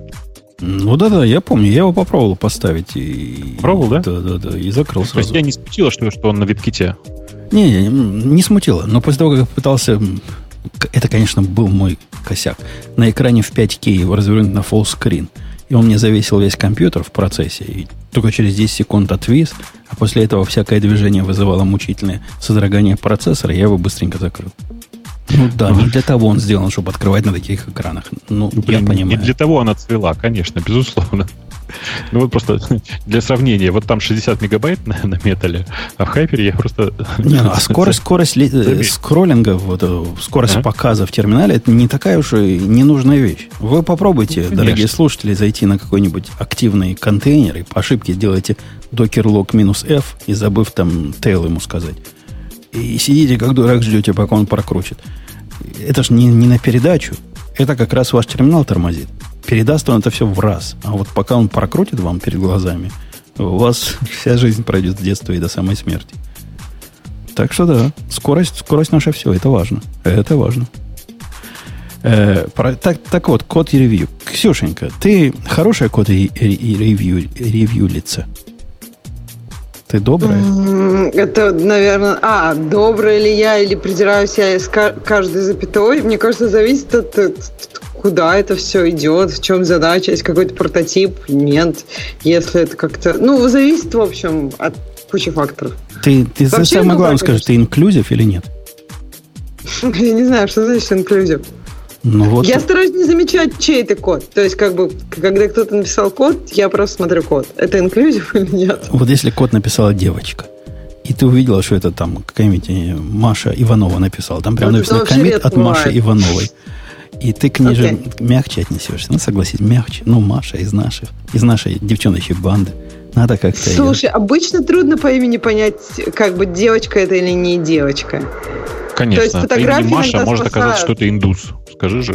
Да, кстати, вот, кстати, это правда. А по имени Наташа у меня, кстати, есть знакомый индус. Ну, то есть не совсем Наташа, как-то по-другому чуть-чуть, но очень похоже на Наташа. Наташа, есть, наверное, да. Трудно понять, да, где это девочка, где не девочка, особенно если на профайл картинку ставят какую-нибудь, я не знаю, кошечку, то как бы это и мальчики бывают. Не, мальчики не ставят кошечек.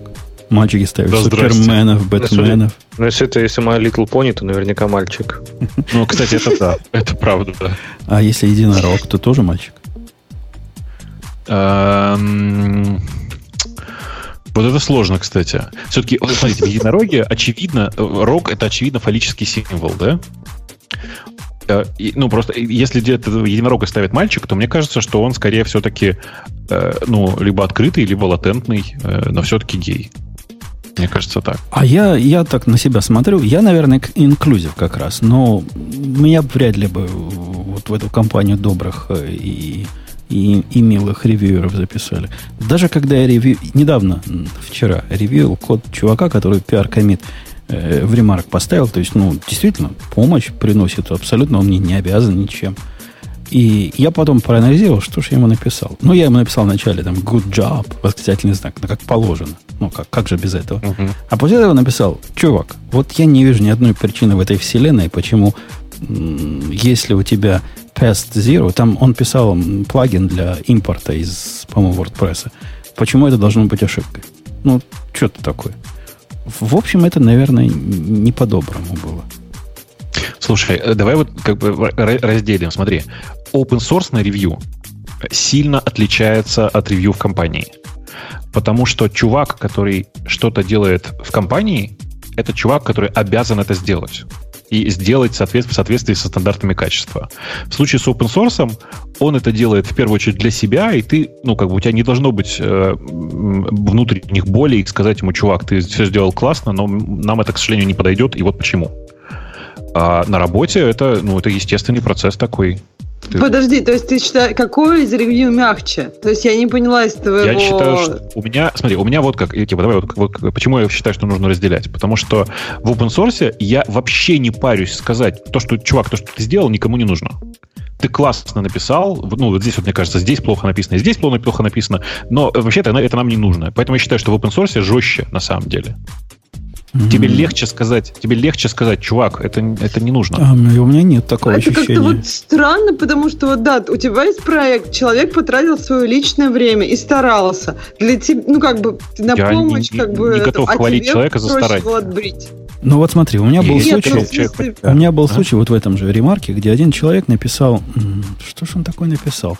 Такой здоровый такой пиар-реквест, который перелопатил буквально всю структуру сториджа и как-то так могуче все написал. И я посмотрел, ну, нормальный код. Ну, типа, нормальный. Но я не понимаю, зачем это все. И я ему так и написал, говорю, ну, дружище, говорю, код типа нормальный, но какую проблему мы решаем, и почему эту проблему, чем бы она ни была, надо решать настолько кардинальными средствами. И я чувствовал себя как-то последним подонком. Вот это э, меня это и удивляет, потому что у меня, повторюсь еще раз, у меня в open source вообще нет такой проблемы. При этом, когда я, когда это на работе, то я просто, ну, я редко, слава богу, коми, э, ревьюю чужой код сейчас, все-таки как-то я стар уже для этого дерьма. Но э, когда это происходит, у меня это два раздельных процесса. Я в официальный ревью или в ревьюшницу пишу типа тот минимум замечаний, который у меня есть, а отдельным письмом пишу, чувак, а еще мне кажется, что вот здесь стоило сделать вот так, здесь стоило сделать вот так, и вот здесь вот вообще стоило бы посмотреть на библиотеку, которая лежит вот там-то. Какой-то а тебе не кажется, что ты... А, мне кажется, кажется это как-то странно. Вот смотри, тогда. нет, вот как у, у Путуна ситуация. Допустим, вот я на работе, и кто-то перелопачивает нахер все, что там, всю библиотеку, которую... Я точно спрошу, какую проблему мы решаем. Не-не-не, это же это, это критический важнее. случай. Ситуация ситуация, которую ты описываешь, это случай критический. Это случай критического дебила, который чудом оказался у вас в системе. Который просто зачем-то решил перелопатить всю систему, не, соглас... не согласовав это со всеми остальными. Вот же что важно. Э, не-не, давай, давай, давай более мягкий случай. Написал мне чувак из, э, из Тайваня или из какой-то азиатской страны нарисовал лого. Я же рассказывал, показывал вам это лого. И если бы мне китаец написал это, предложил такое лого ну, для рабочего проекта, у меня на, по-моему, на Альфреде есть такая комбинация, которой я часто им отвечаю, ugly as hell. Вот я бы ему написал, ну, чувак, это ugly as hell. Типа, о чем тут разговаривать? Это я написал спасибо. Настолько часто, что у меня это уже на три буквы забито. У тебя а, инклюзив, я чувствую, культура, да? Кон- конкретно, конкретно. А это уже написал спасибо, значит, за работу, мол, ну, может, это я не понимаю в дизайне, нифига. Хотя мы-то с вами понимаем, что я-то понимаю в дизайне. Но как-то это мне не нравится. Как-то не подходит под мое, под мое видение, не укладывается. Ну, не, по-моему, по-разному. По-разному получается. Вижу, вижу универсальный ответ тогда. Просто напишем, пусть поиграется цветами или сам с э, шрифтами. Не-не, он, он предложил поиграться. А, я на это не стал отвечать, потому что не знаю, как, как еще так ответить, чтобы совсем не обидеть. Что а, ну, кстати, моги, могила, Горбатова только могила исправит, был бы самый правильный ответ. Не, мне кажется, надо было ответить ugly as hell, а потом, ой, извини, не в то окошко. Как бы Не то комбинация. Рефлекс просто сработал, да, тот же самый шорткат. А вот, кстати, возвращаясь к статье, вам не кажется, что здесь пример очень странный? То есть там два момента, которые для меня прям сработали, так как и сразу же индикатор. То есть, во-первых, скриншот, который они там приводят, мне кажется, это самый-самый плохой пример, который можно привести. Там, типа, есть несколько кейсов, и вот комментарий на один из кейсов, э, типа, э, похоже, что у нас э, все кейсы э, ну, отсортированы по алфавиту. Не мог бы ты здесь тоже это сделать? Мне кажется, вот как бы такие вещи, если они должны валидироваться, они должны валидироваться статическим анализатором кода. Если код проходит статический анализатор, то никаких комментов в стиле «не, мне что-то тут не нравится» вообще не приниматься не должно. Это ну, не относится к делу. А второй он сказал, что э, не должно быть никаких там удивлений у ревьюера. То есть все архитектурные решения, все должно быть заранее обговорено, то есть никаких сюрпризов не должно, все должно быть стандартно. И в такой ситуации у меня вопрос возникает. Если будет хорошая поддержка тулинга вокруг кода, если все решения заранее обговариваются и вся команда в курсе, зачем тогда тут вообще нужен код-ревью? То есть что там ревьюить? А это э, на самом деле, э, ну, это топ, ответ на вопрос, почему я, какого черта я это отдельно пишу отдельным письмом. На самом деле у код ревью есть две функции. Функция первая, та, которая идеально автоматизируема. Это как раз проверить качество кода и того, что написано. И там, да, есть стандартные тузы, плюс средства, плюс э, необходимость заранее проговорить, как именно ты хочешь имплементировать ту или иную фичу и вот это вот все. А есть вторая функция — обучение. Это когда чувак, который, который пишет код, и чей код ты ревьюешь, ну, типа, он на несколько уровней, э, типа, хуже тебя или меньше тебя знает. И код-ревью для него это способ получить фидбэк на свой код. Ну, вот а это мне кажется, что, кажется... Ты тогда, что ты тогда немножко теряешь контекст тем, что ты пересылаешь письмо, потому что другой человек будет читать, он бы почитал и ну чему-то научился, да, чисто из вашей переписки с этим чуваком. Вот. А так как ты заведомо всех других исключаешь, что они что-то могут упустить. Я тебе расскажу, полезное. почему я так делаю. Потому что мой опыт подсказывает, что когда ты пишешь огромное ревью на код человека э, прямо в публичном месте, то это выглядит как публичная порка. Понимаешь? И человек начинает воспринимать это как, ну, типа, слишком лично, давай так скажу. То есть человек начинает воспринимать это, как будто бы его, ему рассказали, что он дебил, причем публично, и это как выглядит, выглядит как публичное унижение. Я не знаю, как у вас, у нас в культуре, в смысле в российской культуре, это ну, не всегда принято. Мне кажется, что вот, это, вот частичка этого есть всегда, и мне кажется, что это сильно ухудшает ревью-процесс в принципе. То есть да. мне кажется, что если бы не было вот этой вот идеи даже, что как бы это какая-то, ну, то есть ты такой superiority, то есть кто-то, кто-то, кто предоставляет код, даже если вот есть два человека, и мы ревьюем код друг друга, и то есть когда ты предоставляешь на ревью код, то есть тот человек как бы, ну, я не знаю, такой профессор в очках, а потом поменялись.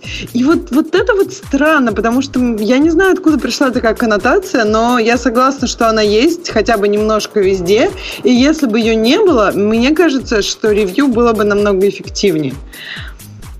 А еще я хотела добавить... Ну, это, это, кстати, вообще, прости, сейчас я немножко, немножко тебя перебью. Да. Тебе не кажется, что вообще, если бы люди в работе, в процессе работы, снижали используемое ими количество эмоций, в том числе те эмоции, которые они испытывают в отношении э, каких-то слов, которые им пишут, вообще было бы сильно эффективнее. Но, к сожалению, люди слишком завязаны на эмоции и не могут от этого отказаться. Бобок, да что там в работе? Давай в жизни. Да, да нет, в жизни вообще все дебилы, что там? Да, да, вот там, не знаю, в магазин, в аэропорт. Если бы там все были безэмоциональные роботы, как было бы приятно. Но толкнул другого робота, ну разошлись там, поднялись роботы. Слушай, ну, роботы не могут удобно. толкнуть друг друга. У них есть средства peer-to-peer коммуникации, которые позволяют им не вступать в столкновение. Да, робот не может там задуматься, что же мне купить. Я как... вчера ревьюил код. Вот сейчас посмотрел, нет ли в, чем, в этом кусочке ничего такого. Ничего себе. По работе. Ничего по работе. Себе. Без меня там написали. Написали, э, что-то написали, мы посовещались и поняли, что есть, есть куда, значит, еще расти. И я, когда объяснял чуваку, собственно, чего надо менять, посмотрел в его код, ну, чтобы было понятнее. Код, собственно, занимается парсингом разного. Он что-то парсит из одного формата в другую, и он там при, при, прикрутил нормализацию. Э, ну, потому что он такой умный. А я говорю, не, убери всю нормализацию, ну и заодно код посмотрел. Вот в коде я нашел вот такое. Вот такой нашел, такой фрагментик. Сейчас вам покажу, как этот код пишется вот сюда. Вот так вот, только три, три этих самых. Это тоже в маркдауне у нас все. В маркдауне. Во. Будем надеяться. О, не, не в маркдауне. Как-то под... Вы увидите код. Вот такой фрагмент кода из, из раз, два, три, четыре строчки. Когда вы смотрите фрагмент, я хотела добавить... А, ну, если ты про фрагмент хочешь, давай, рассказывай. Так вот, в этом фрагменте четыре строчки, и в нем ничего плохого нет. Кроме того, что он встречается в коде 16 раз. Вот этот фрагмент, ну, просто разным чтобы вы видели, он просто берет из строки, там сплитит какой-то текстовый кусок времени, парсит его как время, переводит его в Нью-Йорк Таймс Зон и присваивает это чему-то. Ага. Вот это делается, ну, может, ну, по-моему, я минимум 13 или 14 насчитал вот одинаковых, точно таких, которые присваивают просто... Ты считал, а не этот, не пользовал? Ну да, не грепал? Не, оно все в одном. Это такой, ну, большой, там и глазами можно посчитать очень mm. фрагмент. То есть они все еще рядышком. Ну да, Окей, это, я это, думала, это они все, там по это кодовой базе 16 Это все раз. одна функция на, а я на 300 строк. Скажу, а почему у тебя такой странный формат? Это не меня, это, это такой провайдер поставляет вот в таком формате время, вот так оно. И вот так а надо сплитить, так надо собирать. Вот так сделано у них. С этим ничего не сделаешь. Ну, э, вы все видите, да, это? Там, чтобы просто для тех, кто э, нас только слушает и не видит, там дата в формате э, месяц, число, год и дальше без пробела время. Ну, да. есть, ну, в данном да. случае написано 01 слэш 02 слэш 200615. То есть, короче, 200 615. Он, Потому он... 2006 год, 15.00, да. Ага. В общем, я вам предложил вместо этого функцию написать, которая примет вот это, кому присвоить в виде параметра, ну, указатель на параметр, и как-то станет проще такой ревью написал. Он говорит, ну как же, как же так? Ты же он потом мне сказал, что лучше немножко скопипастить, чем новые зависимости добавлять. А тебе в чате так и сказали. Это тот самый небольшой копипаст, который лучше лишней абстракции. Вот, вот, вот и не знаешь, во что твои слова обернутся. Действительно, в прошлом проекте, где он подключил 75 библиотек для того, чтобы сделать какой-то лефтпад, я ему сказал, ну, чувак, что ты делаешь?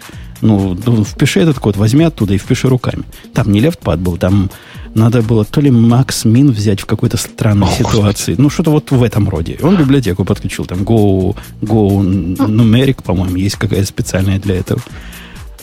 А вот он, видишь, как воспринял. Конструктивную критику. Я, кстати, хотела, возвращаясь к ревью, и хотела сказать, что а, мы в какой-то момент вы согласились на том, что непонятно тогда, что вообще ревью должно делать, если все уже в принципе не должно быть там сюрпризов.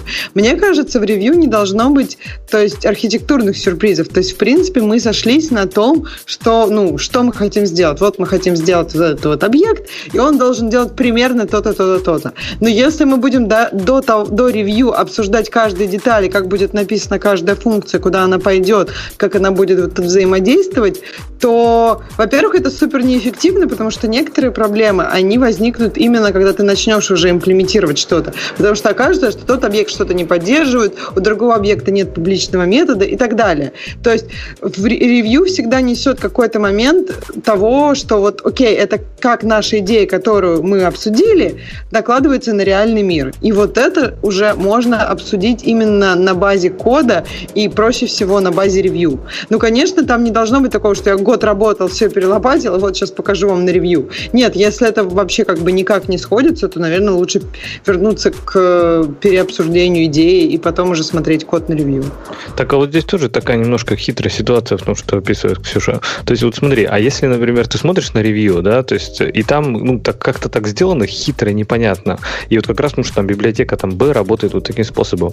Но из кода же этого непонятно, из ревью же этого непонятно. И то есть опять получается ситуация, что как бы люди в таком сидят в замешательстве. По, начинают... Почему непонятно? Я не понимаю, почему из ну, ревью непонятно? Ну, не обязательно же это может быть видно из ревью, почему сделано именно вот так вот, да? То есть не, почему не сделано способом. хитро? Не, мне кажется, что если из ревью что-то не видно, то это как раз хороший момент сказать, что-то не видно. Ну, то есть сделано непонятно, давай добавим коммент или еще что-нибудь. Ну, то есть, и либо уже, если ты как бы, ну, я не знаю, можно поговорить с человеком.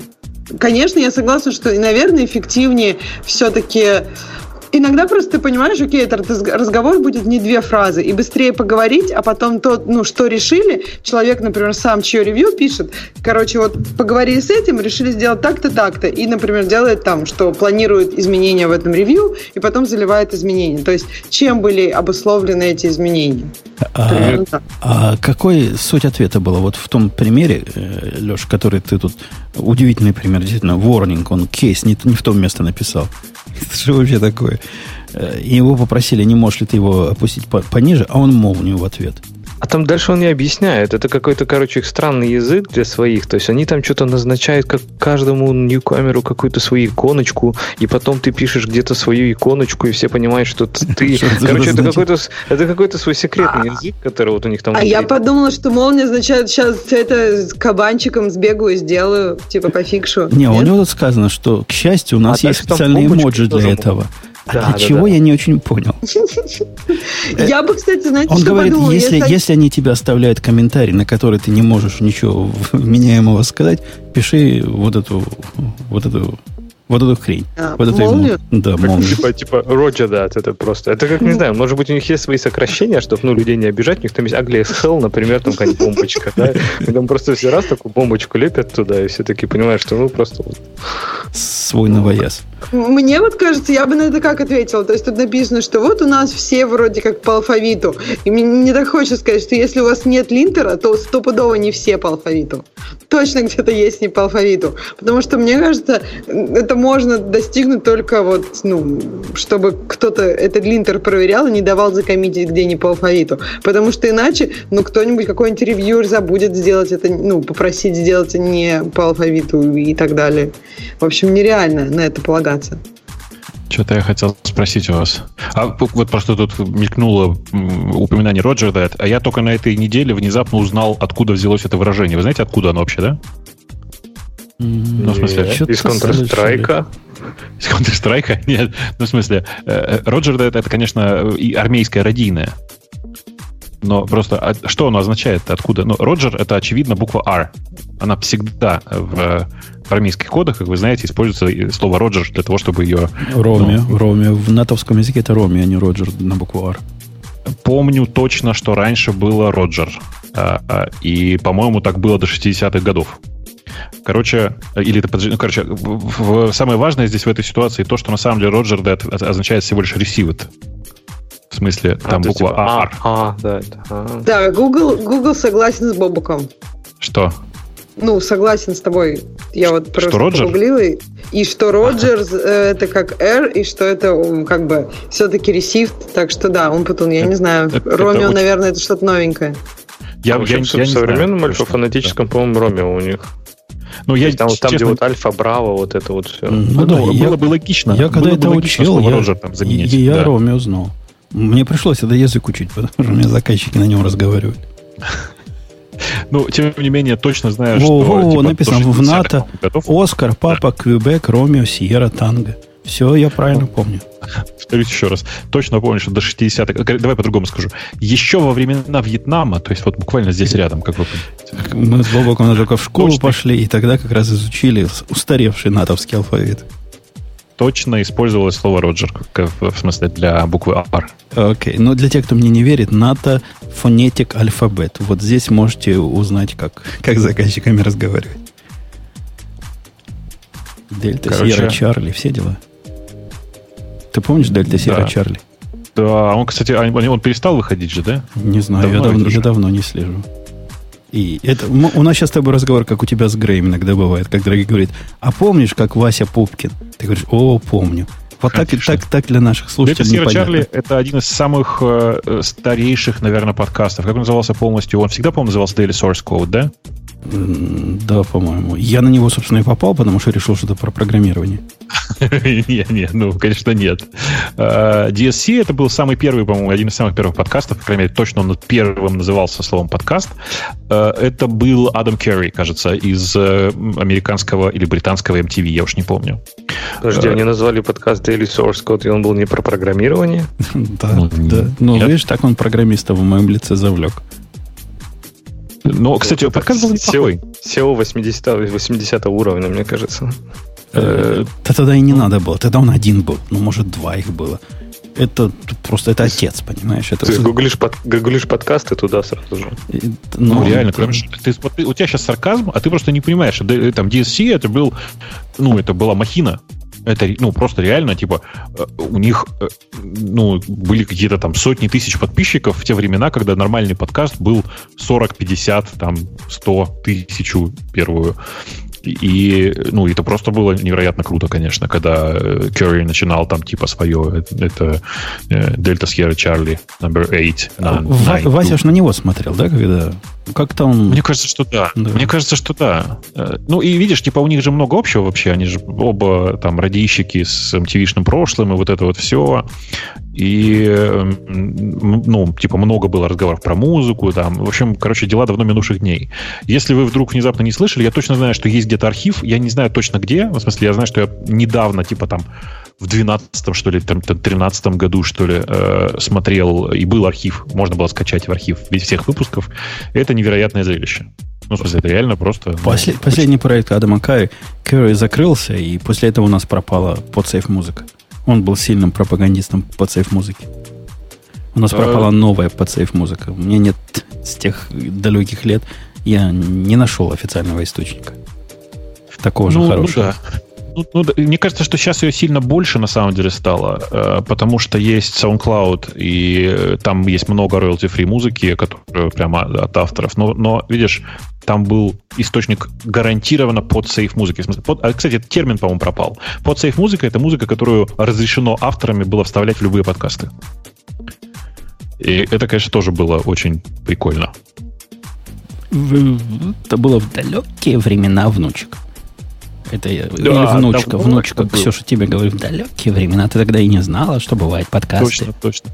Точно, точно. Вот у тебя э, этот самый мальчик родит, станет, значит, твоему внуку, э, типа там, 15 лет, и ты ему придешь и скажешь, давно это, внучок, было, если правильно помню, еще в гражданскую. Слушали мы тогда, ну, вот это вот все, знаешь. Если у Батуна мальчик родит, то, мне кажется, у мальчик будет очень богатым человеком. Слушай, э, я, я, кстати, выяснял, ты знаешь, по нынешним меркам миллион, Нет? а там миллион всего-всего ну, прайс. Ну, это же смешно, ну, что такое очень богатый человек? Ну, На операции миллион. больше потратишь. Ну, я думаю, что да, кстати. Народы. Э, окей. Ну что у нас? Следующая тема какая? Кто, кто-нибудь хочет выбрать тему следующую? А что ты, зачем ты Грампи притащил в темы? Это а, же это баян. я, чтобы ты ну, порадовался. Чисто для тебя. Экивок это баян. Такой. Это баян. И я тебе сейчас больше того скажу. Вот ты открою эту, эту ссылку. Просто э, те, кто не знает, пока Женя открывает, э, Грампи это проект по транспилингу из питона в Go. Да. Ну и чего? я, а я, что, я, я про этот баян не смотри, знал, например. Смотри, а, что там, а что там за, за такая история, если вы пойдете вот на репозиторий, у меня первое, что привлекло я, внимание, я там какие-то прям прыжки. Это форк частного репозитория, который форк гугловского репозитория. Насколько я понимаю, там история такая. Я могу сейчас ошибаться. Вот давайте, вот это просто, если я, это пьяные слухи, в смысле, мне рассказали это две недели назад, что чувак, который делал э, Грампи, во-первых, э, ну, во-первых, Грампи в Гугле закопали. Да, кто не знал, Грампи был с помпой на анонсирован э, около года назад, нет, наверное, поменьше, но с полгода назад, э, с криками э, типа в этом Ютубе какие-то дебилы, которые все написали на питоне, давайте по-быстрому сделаем им транспилер в наш нормальный Go. Э, и по этим объясняется. А, действительно, в Ютубе много, почти все написано на питоне было когда-то, и, и там экстеншены были, все дела. Э, после этого, насколько я знаю, по слухам, опять же, э, произошло следующее, что, во-первых, в Ютубе никто это особенно не принял, ну, попробовали, поигрались и забили. Чувака попросили переехать из гугловского репозитория в свой. Вся разработка велась в его конкретном репозитории. А потом он просто забил, но появились энтузиасты, которые хотят этим делом заниматься. Параллельно он не то, что забил совсем, он продолжает в этот новый репозиторий, который называется Grumpy Home, э, все фигачить тоже, но типа, появились другие энтузиасты и решили переехать с персонального аккаунта на коллективный. Вот и все. Не, ну что я, я же не просто... Не, приш, не пришлось. Я да. же не просто такие вставил. Какая-то новость вокруг этого была. Она мне ну, откуда-то вот... пришла с Hacker News или еще откуда-то.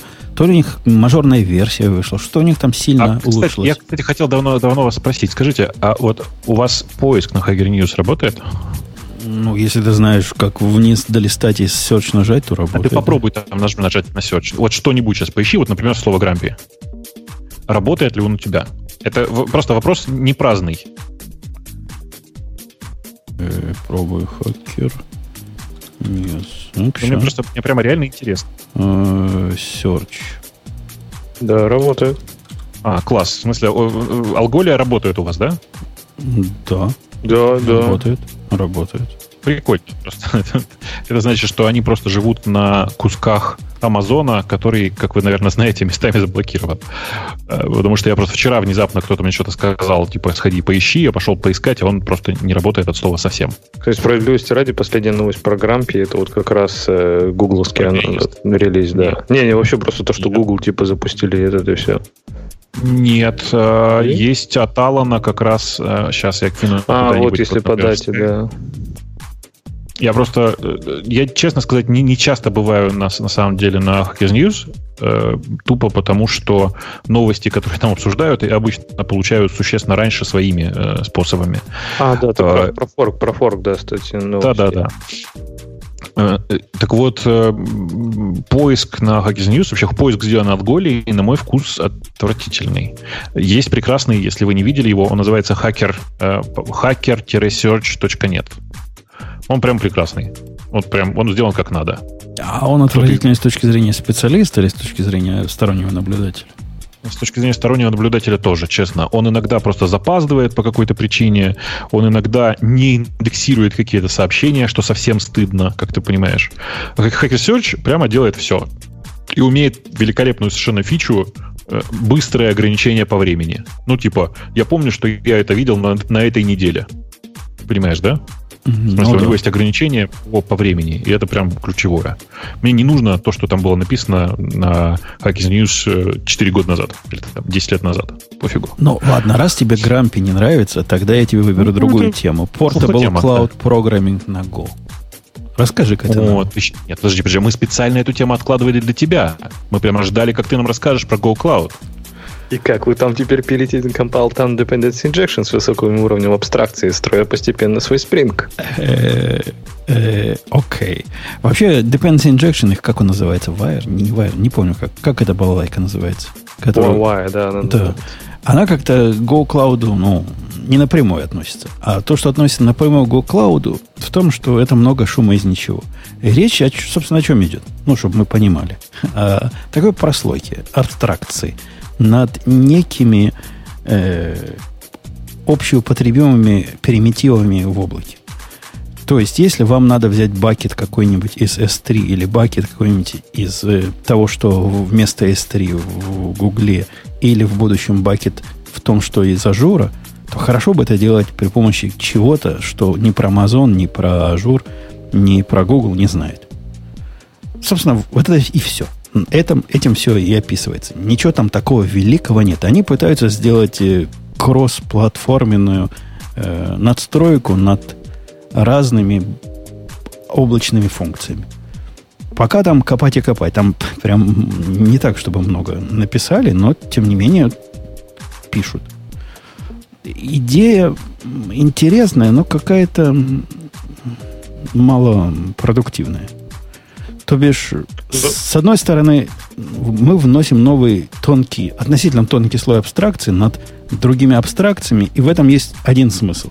Если у тебя есть планы или необходимость работать сразу с несколькими провайдерами, или ты хочешь быть э, чувствовать себя, быть не получится, но чувствовать себя совсем на вендора не залоченным. Вот вообще вообще не залоченный. Вот я сейчас это возьму, и я буду на вендора не залочен. Но это, этой иллюзии поможет. Про то, что залочено в 33 других местах, не связанных с твоим кодом, это уже как-то, видимо, никого не волнует. А в этом месте ты отлочишься чуток. На мой а взгляд, это... сомнительная идея. А слушай, вот про Wire, кстати, сейчас посмотрел, да, она оказывается часть просто прямо их репозитория, но они где-то так ее достаточно активно упоминают, что это типа source code generator и так далее. Ну да, у них бутстрапинг здесь... делается. А вот зачем он вообще здесь нужен? То есть здесь же кажется, что все это вполне заводится там руками, просто ну, выбираешь типа какой инстанс создать для интерфейса и все.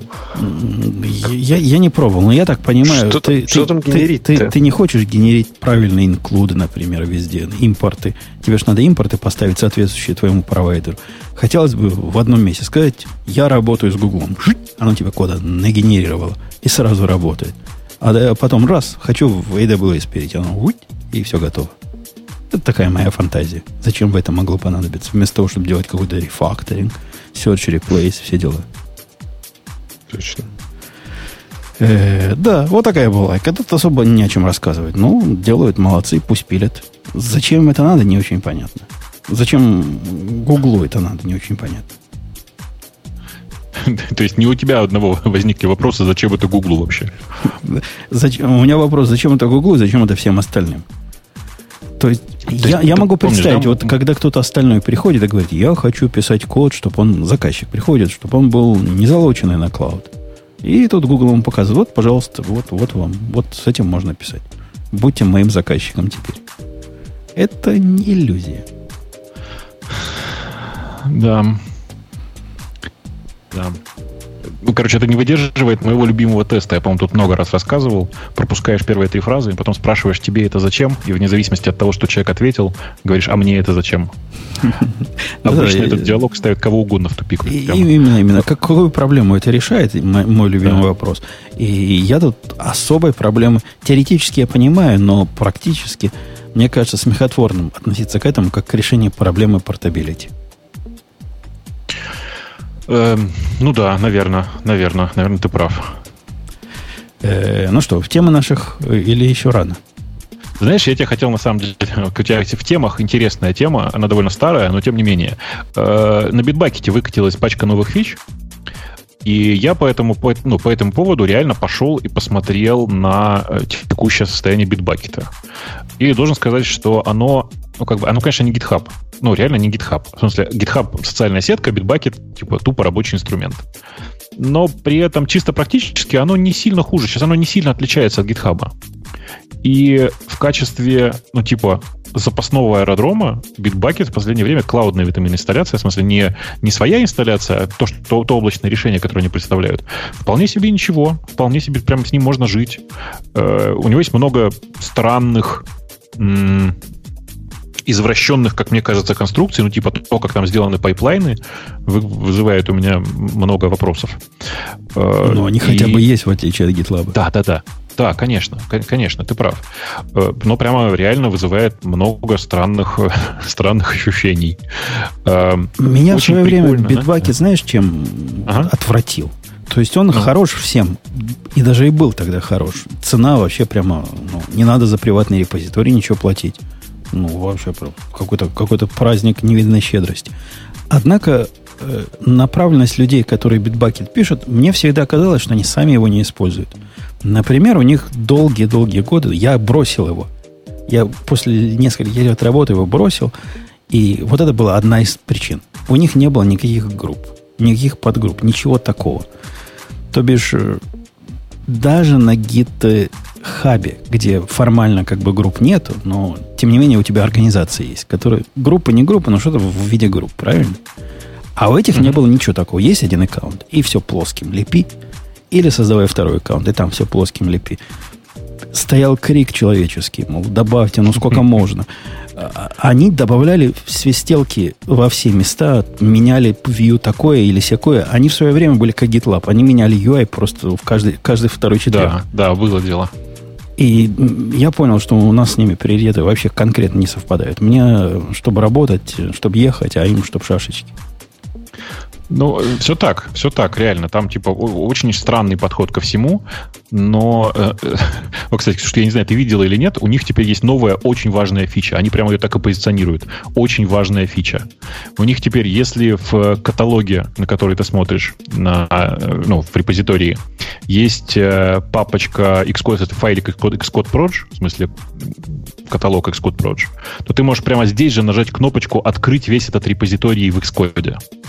Ну, вообще. Они прямо отдельно про это говорят, типа, о, вот Под, надо было. Подожди, так это чекаут... А, подожди, это ты про что рассказываешь? Интеграция с Xcode на уровне нажал на кнопку, Mm. Короче, у них в интерфейсе, у них теперь есть кнопка в интерфейсе Bitbucket, mm-hmm. которая открывает чекаут в Xcode. Окей, так тебе нужно этот э, Xcode Proj заливать куда-то. А, ну подожди. Наоборот, зачекаутить. Клон Нет. Xcode. Ну называется. да. Нет, ну тебе нужно, в общем, Короче, Короче, они извращенцы, если... коротко, если... Нет, ну почему? Э, если у тебя очень маленький проект, то как бы да, это удобно. Просто мне кажется, сейчас, если у тебя большие проекты под iOS, то ты генеришь project файл, ну, ты его генеришь, а не, он у тебя не просто хранится. Потому что редактировать э, Xcode-овские project файлы Ладно, хорошо. нереально. XC Workspace, XC Workspace у них. Вот XC да, Workspace, да, я. XC Workspace да. тоже точно, точно а так. Это, это означает, что э, Xcode сам умеет какие-то маймы понимать и как-то знает, как это открыть, видимо, да? Как, как они это кажется, еще делают? Там, ну, ну, это типа... просто конфиг файл проекта, конечно. Если ты его как бы кладешь туда же на битбакет, то можно его открыть в Xcode. Почему нет? Ну, можно открыть, если ты скажешь, что это для Xcode. А Xcode Там для этого такой должен понимать. X, Xcode, кажется, поддерживает такой протокол. Это XML обычный же. Как не, бы, не, не, просто... не. В смысле, чтобы, чтобы поднять это окно в Xcode, там, понимаешь, прикол в том, что там есть кнопка, которая называется clone in Xcode ты ее нажимаешь, и открывается Xcode. Это что значит? Что на самом деле там типа просто тупо пробрасывается по протоколу в Xcode. В смысле, по протоколу, в смысле, там реально там Xcode что-то там, двоеточие слэш-слэш, имя репозитория. Ну да, то есть ну, Xcode да, такое умеет просто сам делать. Да, да, okay. да, да. да, okay. Ну, так любое приложение можно открыть как бы одно из другого. Ну, то есть, который предоставляет такую возможность. В Skype пришлю, да. чтобы ты на это посмотрела, потому что это прямо реально, ну, они не, прямо не, рассказывают про это. Как, как будто это большое дело такое прямо. Не, ну, а, да, я... а ты главное скажи, у них вот этого на пол экрана у вас нет readme страшного сообщения, уже нету. Когда я уходил, такое было. Его нельзя было закрыть, пока, пока readme не добавишь по-моему, до сих пор есть. И, ну, оно не на пол экрана, но оно типа внизу репозитория до тех пор, пока не добавишь readme, да. Было вверху, вверху, прямо между вот, в самой главной области, куда человек смотрит, было вот это страшное название. Страшно, пугающая надпись ноги. Ну, в общем, короче, я что хотел сказать, что на самом деле с практической точки зрения, если вам нужно срочно спрятать куда-то ваши сорцы, и у вас при этом, при этом жаба давит вас заплатить сколько-то там немного за GitHub, ну, это, в принципе, вполне выход. Что? Ну, у GitLab же тоже облачная такие же примерно. Ну, кроме того, что он тормозит и глючит, но тоже по деньгам Проблема столько же. в том, что все-таки... Нет, все-таки ощущение от интерфейса, прости, разное. Конечно, как ни странно, Bitbucket облачный работает существенно быстрее, чем GitLab. Ну, это не странно. Все работает быстрее, чем облачный GitLab. Ну, окей, ладно. Ну, например, так, да. Ну, в смысле, я к тому, что просто облачным GitLab пользоваться это прямо боль, э, это с одной стороны. А с другой стороны, совершенно очевидно, что Bitbucket сейчас по интерфейсу просто, ну, он выглядит по-человечески на фоне э, довольно старого уже GitLab. Я не знаю, они все время что-то меняют в своем интерфейсе, но толку никакого. Они все время меняют, но все время ощущение, что у них есть свой набор китайцев, которые его пилят. Ну, короче, короче, непонятно, зачем, зачем они это делают. Я про GitLab сейчас постоянно меняю все, все и вся. Но да, пользоваться этим можно. Ну, окей. Ок-ок. Будем знать. Э, если... Хотя нет, я, я в Bitbucket, пожалуй, больше не ходок. Так, слушай, зачем? У тебя есть, у тебя есть GitHub, как у меня. Что там? А я, я когда Bitbucket пользовался, он, он тогда да. еще внучок не умел гид делать.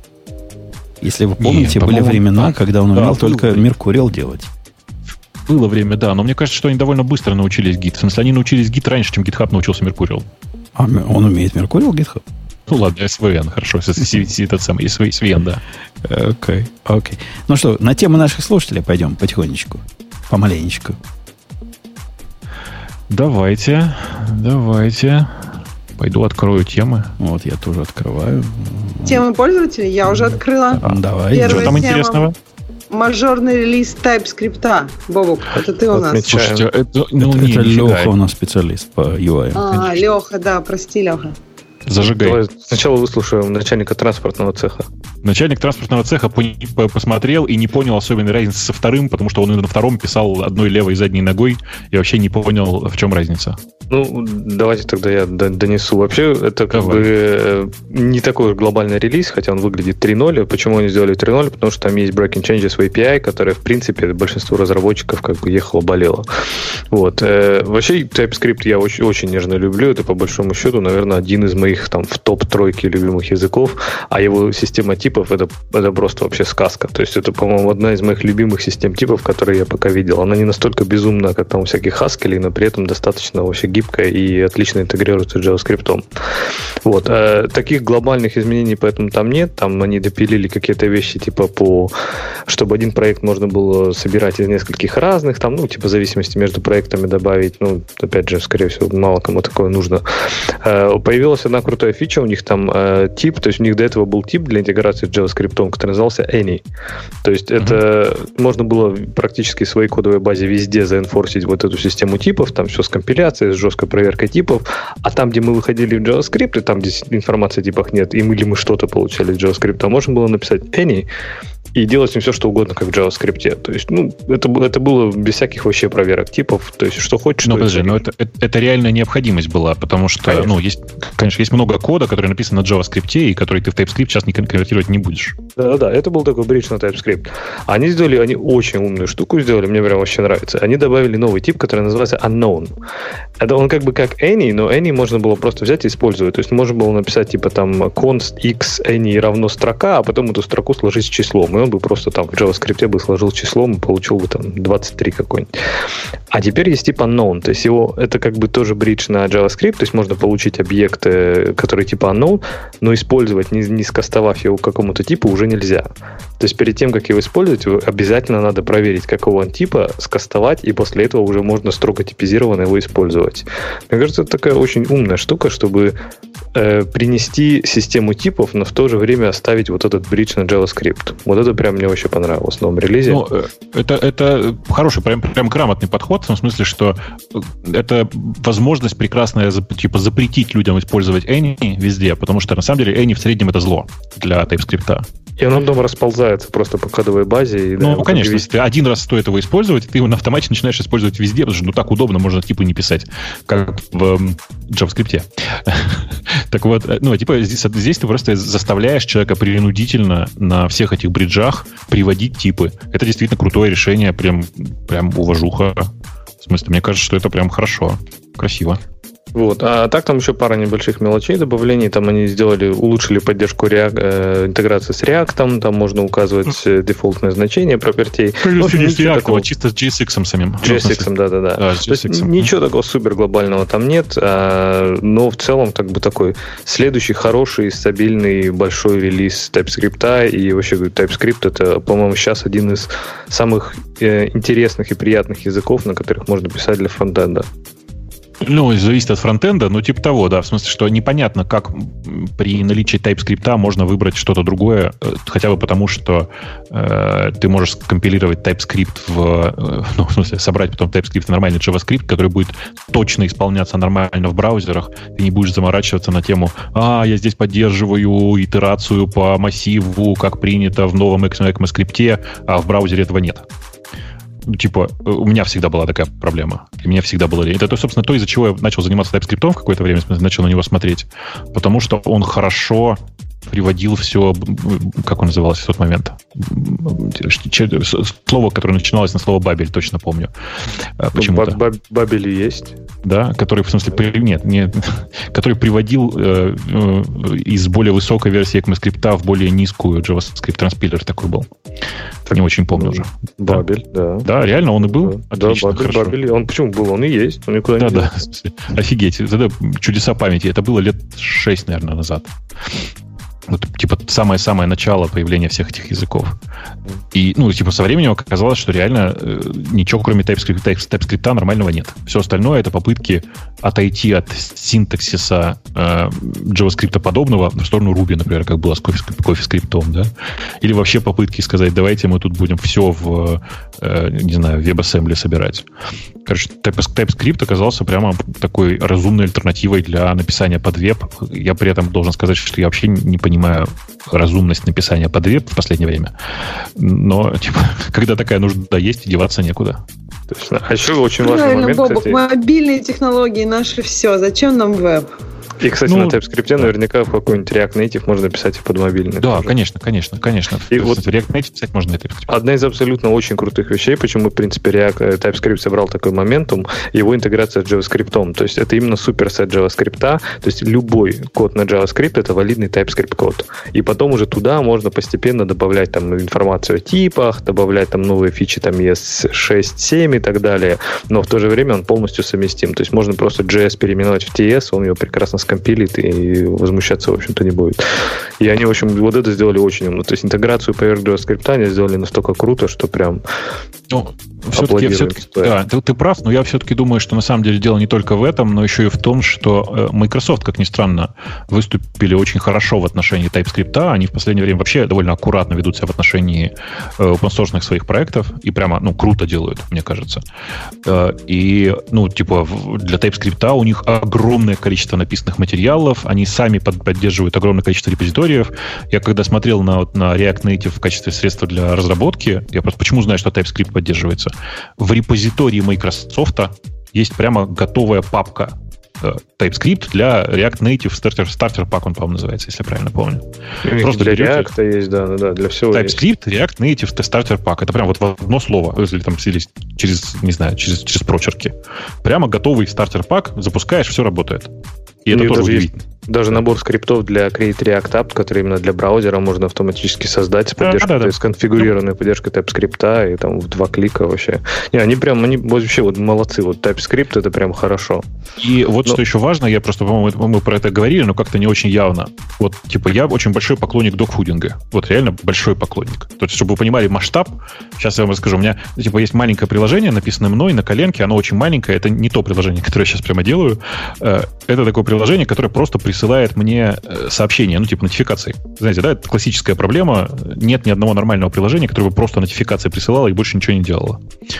Так вот, э, я настолько люблю докфудинг, что у меня из моих веб-приложений, если случаются эксепшены, они приходят нотификациями в это приложение.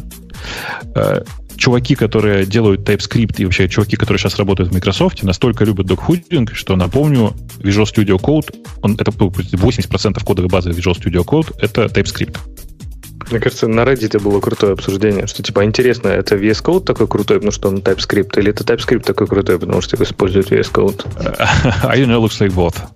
Uh, и, короче, когда на это смотришь, прямо создается приятное впечатление, что удивительное дело, Microsoft умеет в open source. То есть, типа, мы тут с Женей в этом подкасте, ну, давно сидим, и поначалу, ну, типа, кто бы нам сказал 10 лет назад, да, что Microsoft будет уметь в open source? Мы поржали. Я сейчас ржу, когда об этом думаю. Ну TypeScript, TypeScript, вот TypeScript, они прям вообще молодцы. Вот прям гордость за них. Хочется подойти просто и руку пожать. Был, Андреасу Хел, Хелсбергу. Был у меня, Леша, случай на днях, когда я понял, что хипстеры, вы вообще хипстеры в этом мире TypeScript и вообще всех в этих UI и фронтендов, вы неистребимы и вам вот вообще ничего не сделать. Вы уже захватили землю. Китайцу дал... Китаец же мой на Go умеет теперь программировать, прикиньте. Он же потихонечку, а потихонечку растет. Умеет прямо, да? Ну, как умеет? На Stack Overflow в основном. Только вместо Stack Overflow я. То есть он идет в какой-то мой код, берет кусок, потом спрашивает меня, а что это должно было делать? Я объясняю, и он как-то умеет его поменять. Но это уже немало, прямо скажем. Он так и на Java программирует. И взял он мой кусок. Я ему велел дописать свою, свою программу, которая что-то там сервила. И в процессе она темплейтом разворачивает там пару страничек. Ну, вы помните, мальчики и девочки, в те времена, когда не все приложения были SPA, была такая JSP технология, где на стороне сервера строился ответ целиком. И рендерился браузером прямо как положено. для чего браузеры были придуманы, рендерить ответ. Вы бы видели удивление китайца, когда он вот это увидел. То есть у меня идет кусок кода на Go, а потом прям какой-то темплейт, который как HTML, но с переменными. Он говорит, а что, так можно было? Вот просто реально, он никогда такого не видел в жизни. Он даже не знал, что такое бывает. Жизнь никогда не будет прежней. Да, я говорю, да, можно. Он говорит, это надо, наверное, поменять, чтобы рест был и прямо, ну, все дела. Ну, да. не, не, не надо, это и так работает последние 10 так лет. Нет, это, это как раз, да, например, я помню, как когда-то с чуваком разговаривали где-то про пост-запросы с этим, с форм, с типом форма. Он такой, ну, как там, JSON надо послать? Да нет, ну, просто форм encoded. Он такой, нет, ну, ну JSON. да нет, ну, форм encoded, ну, как, я не знаю, что еще сказать, ну, форм encoded запрос. Что же? Он такой, ну, как URL? Я говорю, ну, как URL, только форма, ну, как форма. Говорю, когда ты посылаешь, вот, вбиваешь что-то и нажимаешь submit, вот она так вот уходит, вот так и посылаешь. Он такой, а вот важный вопрос. Форм encoded, но при этом multi-part или single part? формы Нет, там, там был single part. Ты уверен прямо в этом? Ну, в нашем конкретном случае в том API был single part, там ага, было там даже окей. прям в этом в API спеке написано. Ага. Ну, такое, ну, да, ну, ну, то есть Джейсон. Я говорю, да не Джейсон. Ага. То есть, типа, все. Как, что, а что кроме Джейсона еще бывает? Типа, а как еще можно данные послать на сервер? Ну да, так тоже бывает у людей. Не, а людей, когда учишь вот э, таким вещам, которые они считают слишком низкоуровневыми. Например, для моего китайца в течение всей его профессиональной жизни э, куки это была мистика. То есть это такая штука, которая в браузер, в браузере появляется, которую как-то сервер устанавливает. Вот, про, вот такая, вот такая точка зрения. Вот как-то она доходит. И да, как-то там, протокол какой-то. Я, когда ему глаза раскрыл, на что заголовки там бывают, и как вот он сильно порадовался. Видно было по загоревшимся глазам, как он теперь обогащен новым знанием. Вот это, кстати, опасно. Ты знаешь, да, что человек, которого так горят глаза, это реально опасно. Он может такого понаписать. Ну, я по себе знаю я просто. Я помню, да, как твой китаец чмот выучил, и что он там выучил, и потом все, все права нафиг поменял. Сейчас он тоже что-нибудь там чмо R, это, знаете ли, святое дело. Ну, мне приятно, когда люди вот начинают понимать, с чем они работают. А у него иногда такой проскальзывает. Хотя его вовсе это... Я несколько раз ему говорил, вот когда он копипастил мой код на Go, и спрашивал, почему не работает. Я говорю, ну как, ты вот это с одного места скопировал, это с другого. Тут канал открывается здесь, тут канал закрывается там. Ну так нельзя. Ну, это из разных программ было. Но вот понять, какие каналы, какие указатели, куда там что перед ней, это, это выше его уровня. Ну, ну, ну, слушай, ну все-таки справедливости ради каналы реально не самая очевидная концепция, и надо почитать, как она работает. Ну, конечно, я, я его в эту сторону, в, более, в эту сторону игнул. Я ему дал Go by example, который, по-моему, самый лучший ага. э, пример для вот практикующих программистов посмотреть на Go. И вот говорю, посмотри, вот там три примера. Ну, посмотри, понятно станет принцип. Не, не, не хочет, не идет. Я, говорит, лучше у тебя скопирую. Ага, ну, Ксюш, кстати, справедливости ради, все-таки указатели ведь есть в JavaScript. Ну, в смысле, что там есть понятие «передается по указателю». Там самого, самих указателей нет. Но, э, например, типа значение массива передаются по указателю. В смысле, что, типа, когда передаешь массив, Ты передается... думаешь, люди прям понимают это, что как а, Да, я думаю, что да. Если, то есть человек много писал на JavaScript, это типичная история. Там, грубо говоря, ты передал массив функцию, э, функции что-то происходило, вернуло, э, типа, и, и оно изменяло тот массив, который ты передал. Понимаешь, да? Ну, для них это... Не-не-не, я-то понимаю, это... я-то да. понимаю, но мне кажется, для них это магия, то есть они не понимают, что это именно по указателю. А, смысле, они что знают, думаешь, что оно так работает а. классно, да. Функция все, что я хотел, поменяла, и как бы дополнительного копирования вроде как не происходит. Ну, то есть, ну, я не думаю, что они глубоко понимают, вот как это по указателю, и как объект там может быть, не знаю, какие-то проблемы, связанные с указателями, которые... Не, проблемы, знаешь... конечно, проблемы они не знают, это правда. Они проблемы они не чувствуют вообще в этом, в этом месте. Не, я закидается горд. Он сейчас свой Session Store пишет. Конечно. И прямо он понимает, как он, зачем он это делает, а не просто копируя куски спринга. Он на Java его пишет туда-сюда. Ага. Прямо вообще. Вот он, он теперь понял, Нет, как, ну, как все судя, это работает. Судя потому, что ты рассказываешь, это он тебе должен переплачивать за то, что он тебе работает. В смысле, я сейчас по-другому скажу. Э, он заработал знаний на этой работе больше, чем заработал, чем, чем принес пользы. Вот я так, наверное, сформулирую. КПД можно измерять. Так, а вот, кстати, говорю про указатели. Если, в принципе, даже в Go, разве там прям чувствуется такая боль указателя, если там управление памятью все равно автоматическое. То есть там это, скажем, скажем так, это важный концепт, но он не такой глобальный, да, потому что в тех же плюсах там же надо вообще понимать до мелочей, как там копирующие, не копирующие передачи, референсы, поинтеры, потому что, в общем-то, управление идет там ручной памятью. А в Go, ну, даже если ты там забыл передать показатели, ну, запихает он там через стек твою структуру, ну, делов-то, господи. Ну, ну скорее, не скажи, да. там вот эти, когда у тебя у структуры методы должны структуру модифицировать, и для этого надо магическую звездочку написать, хорошо понимать, что, что ты именно пишешь, для чего ты эту звездочку впендюрил во все ресиверы. Да, да, там, там уровень сложности ниже там. Ну, конечно, ниже, но все равно он типа сохраняется главная проблема понять, что такое типа ну как что такое указатель в том смысле, что сейчас давай вот как проблема начинается в тот момент, когда ты начинаешь комбинировать используя переменные, которые используются как указатели, и переменные, которые используются как не указатели. Где звездочку ставить, где не ставить, это не, нельзя сделать интуитивно, это нужно понимать. А, уровень сложности, Леша, высокий. Вот для людей, для которых указатели это магия, Э, ты потом наталкиваешься на код, где, например, указатели передаются в каналы.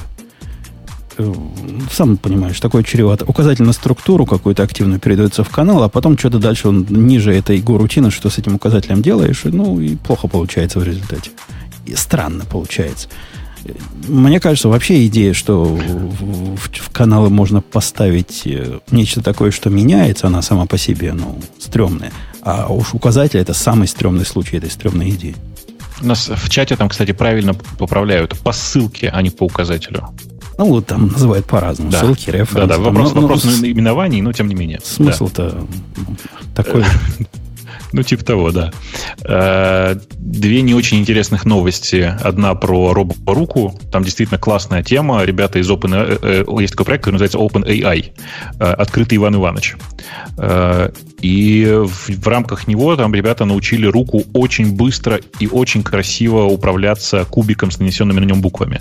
Рука при этом выглядит, знаете, ну типа реально как прототип живой человеческой руки. Также такие же фаланги, такое же управление сделано. Это, ну, прям это давно старый проект. Вот эта робота, роботизированная рука вот эта, она довольно старая. Она сделана несколько лет назад еще. А, и, ну, ага. У меня вопрос просто был, а это действительно какая-то новая новость? Мне казалось, что какой-нибудь Boston Robotics уже это сделали. Нет, что ты, ну, конечно, нет. нет. То есть смотри, смотри во-первых, Boston, Boston Robotics ничего не делали про руки, ну, зайду uh-huh. издалека. Это, во-первых. А во-вторых, здесь вся фишка в том, что э, вот эта вот конструкция, вот это, то, что, то, что они сделали, то, как они обучили эту руку, это end-to-end нейронная сеть. В смысле, что они не занимались ее программированием толком, ничего. Они сделали очень простую конструкцию. Они сказали, э, типа, у тебя в руке есть кубик э, роботу, условно говоря. После этого давали, поверни ее в комбинацию типа А, П, Е. Когда на одной грани А, на другой П, на третьей Е чтобы в камеру было видно так. И дальше рука сначала рандомным образом крутила в разные стороны до тех пор, пока не получалось э, нужного результата. Потом искала пути оптимизации, какие действия можно было не делать, какие нужно сделать быстрее. Ну, то есть, грубо говоря, использовалась классическая нейронная сеть для того, чтобы сделать end-to-end вот просто от начала до конца. У тебя есть конечная задача попасть вот в такую-то точку. Найди э, самые классные, самые короткие решения. Самая интересная вещь, если смотреть видео, она не, вообще не, практически никогда не использует средний палец.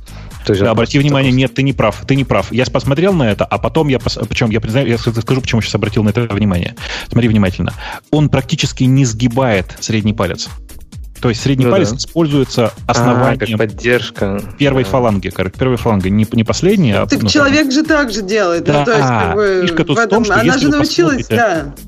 Если вы посмотрите, как живые люди, спортсмены, одной рукой собирают кубик Рубика, это супер идеально похоже на, вот на, на это же. Живой человек тоже не использует на самом деле указательный палец для этого, ну, потому что непонятно, зачем его туда-сюда дергать. Можно просто чуть-чуть фалангу, фалангу подвигать. И это прямо, ну, типа, с одной стороны, типа, для меня вот это вот, это доказательство того, что рано или поздно вокруг нас смогут появиться андроиды. Потому что очень уж человекообразное движение, при этом лишенные человеческих недостатков, в смысле избавленные от человеческого негативного бэкграунда. Система научилась всему сама с нуля. А, ну, а с другой стороны, конечно, это все нужно понимать, что это все пока максимально тупо.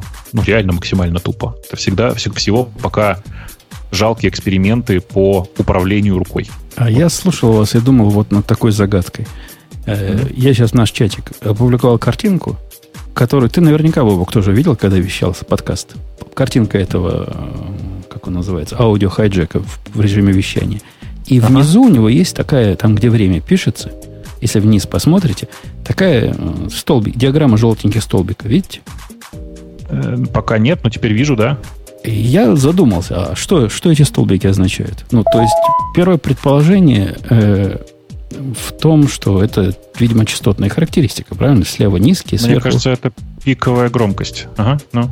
И это не оказалось оно. И это не пиковая громкость. Я, я говорю, они бегают по-разному. Вот не двигается вправо. Может, может, это просто анимация? Э, не знаю. Как-то анимация на звук реагирует. Поэтому я дождался, пока Ксюша заговорит. Я думал, ну, высокие начнут прыгать. Нифига подобного. Как-то она не связана. А с чем связано, непонятно.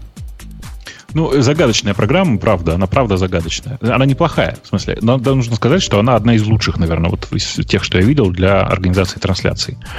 Э, но при этом, конечно, она, мягко говоря, не, не очевидна в интерфейсе. Может, и, кстати, Жень... у меня просто голос неправильный, невысокий, и поэтому она не прыгает. Но у тебя из нас самый высокий голос. Да, она хоть как-то должна была по-разному. А оно, оно по-разному, но не так, как я ожидал.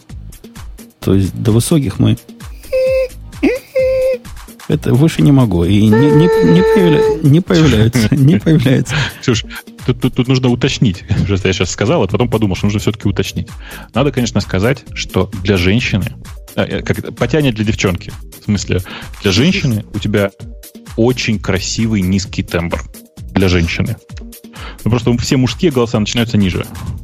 Они, они важные уточнения. гнусные. А некоторые голоса и вообще у них до 100 Гц бывает. Это вообще оттас. Ну, типа того, да, типа того. Ты так прям так сказал, мне кажется, это шутка для, для знатоков. Если ты кому-то просто скажешь, у тебя голос до 100 Гц, просто даже не оскорбишь, даже ни в одном глазу. Э, не оскорбление, это жизнь тяжело просто таким людям. Продактиль, в смысле. Заканчивая про руку, простите, что я вас все-таки перебиваю, возвращаю к темам. Негодяй все-таки. Э, прикол, значит, в том, что на самом деле рука это была сделана довольно давно, но вся эта сетка, она обучалась не на реальной руке.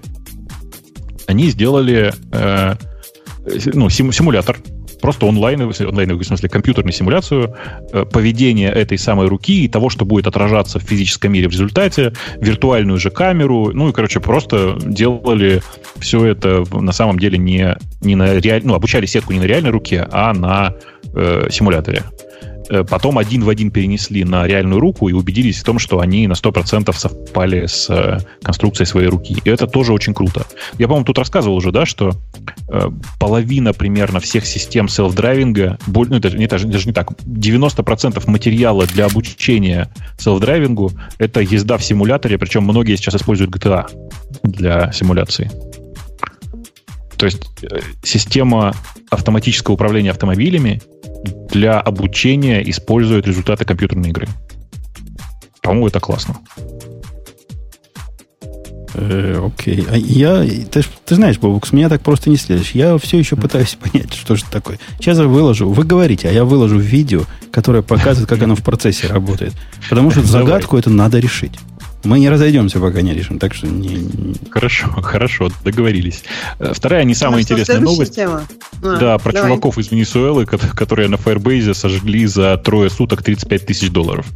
И у меня главный вопрос, ну, понятно, да, что это не очень сложно. Firebase это, как это, serverless э, решение, вот в первую очередь для мобильных и веба, э, чтобы делать всякие бэкэндные функции, короче, чтобы бэкэнд не писать. У меня важный вопрос вот в чем. Ну, они же ну, сразу же заметили, что у них деньги утекают. Чего ж не переделали-то? В смысле, у них э, проблема была в том, что на каждый чих совершался вызов в, в, в, ну, в какую-то из баз. А поток людей был довольно плотный, что привело на самом деле к тому, что они вот так вот просадились по деньгам. И, и я даже не знаю, как, как на это ре, реагировать, по-честному, если. Ну, потому что это не, как они пишут, very expensive mistake, а, а ну, как бы конкретно, ну, я не знаю, это кластер-факт такой классический. Как можно было в течение нескольких суток, ну, там, в течение первых суток не увидеть, что ты протрачиваешь все свои деньги? Как? И, короче, я, я не понимаю, как это произошло. Жень, там что-то выкладывает, что ли? Я выложил это MP4. Я, он превью почему-то мне появился. Ну, не знаю, загрузится. Он вроде загружается. Да. Но мы уже видим MP4, но превью пока не видим. По-моему, загрузить надо, потом кликнуть на него, и может там что-то будет. И во да. время, когда я его записывал, говорили оба, и Бобук, и Ксюша. И как-то по, по этой картинке не понять, кто, кто из них. Кто из них где. Короче, э, самое важное для меня в истории в этой, в этом, э, в этой истории про, про странных чуваков из Венесуэлы заключается в предпоследнем абзаце, если вы читали. О том, что Google-то вообще-то на самом деле все понимает. Э, и э, чуваки связались с, Гуглом, в смысле Google Латинской Америкой, которые просто им выписали грант на использование Firebase, еще что-то там примерно на 25к, что ли, или на 100к, я уж не помню. Ну, короче, я к тому, что э, вообще-то это очень плохая новость. В смысле, чуваки написали так, как будто бы это хорошо. А на самом деле есть люди, которые использовали Firebase, там заплатили за год 30 тысяч, и как бы и это окей, они заплатили свои собственные деньги. А тут какой-то стартап, который продолбался, сам продолбал все. Заплатил, должен был заплатить 30к, и Google закрыл на это глаза, сказал, ну ладно, вот вам еще, даже еще немножко денег. Мне кажется, что это очень несправедливо, не знаю, как вам. Ну, на месте всех остальных я бы коллективный иск запросил. Верните и нам ну, все-таки чуваки в Латинской Америке, ну, хотя, с другой стороны, ну да. Верните и нам, наверное, хорошая формулировка. Точно-точно. Прийти и сказать, знаете, как это приходит какая-нибудь Зинга и говорит, знаете, чуваки, мы тут вам за Firebase в прошлом году заплатили 200 тысяч. Это было по ошибке, верните нам деньги. Мне кажется, что это хорошо было бы, да. Но все-таки, простите, простите меня, это реально, прямо реально, ну, очень странная э, история. В смысле, стрёмная Может, для Гугла это как реклама некая? Ну, конечно, для Гугла да. Для всех остальных как? Ну, не знаю, для всех остальных тебе... это антиреклама, мне кажется. Мне, мне кажется, да.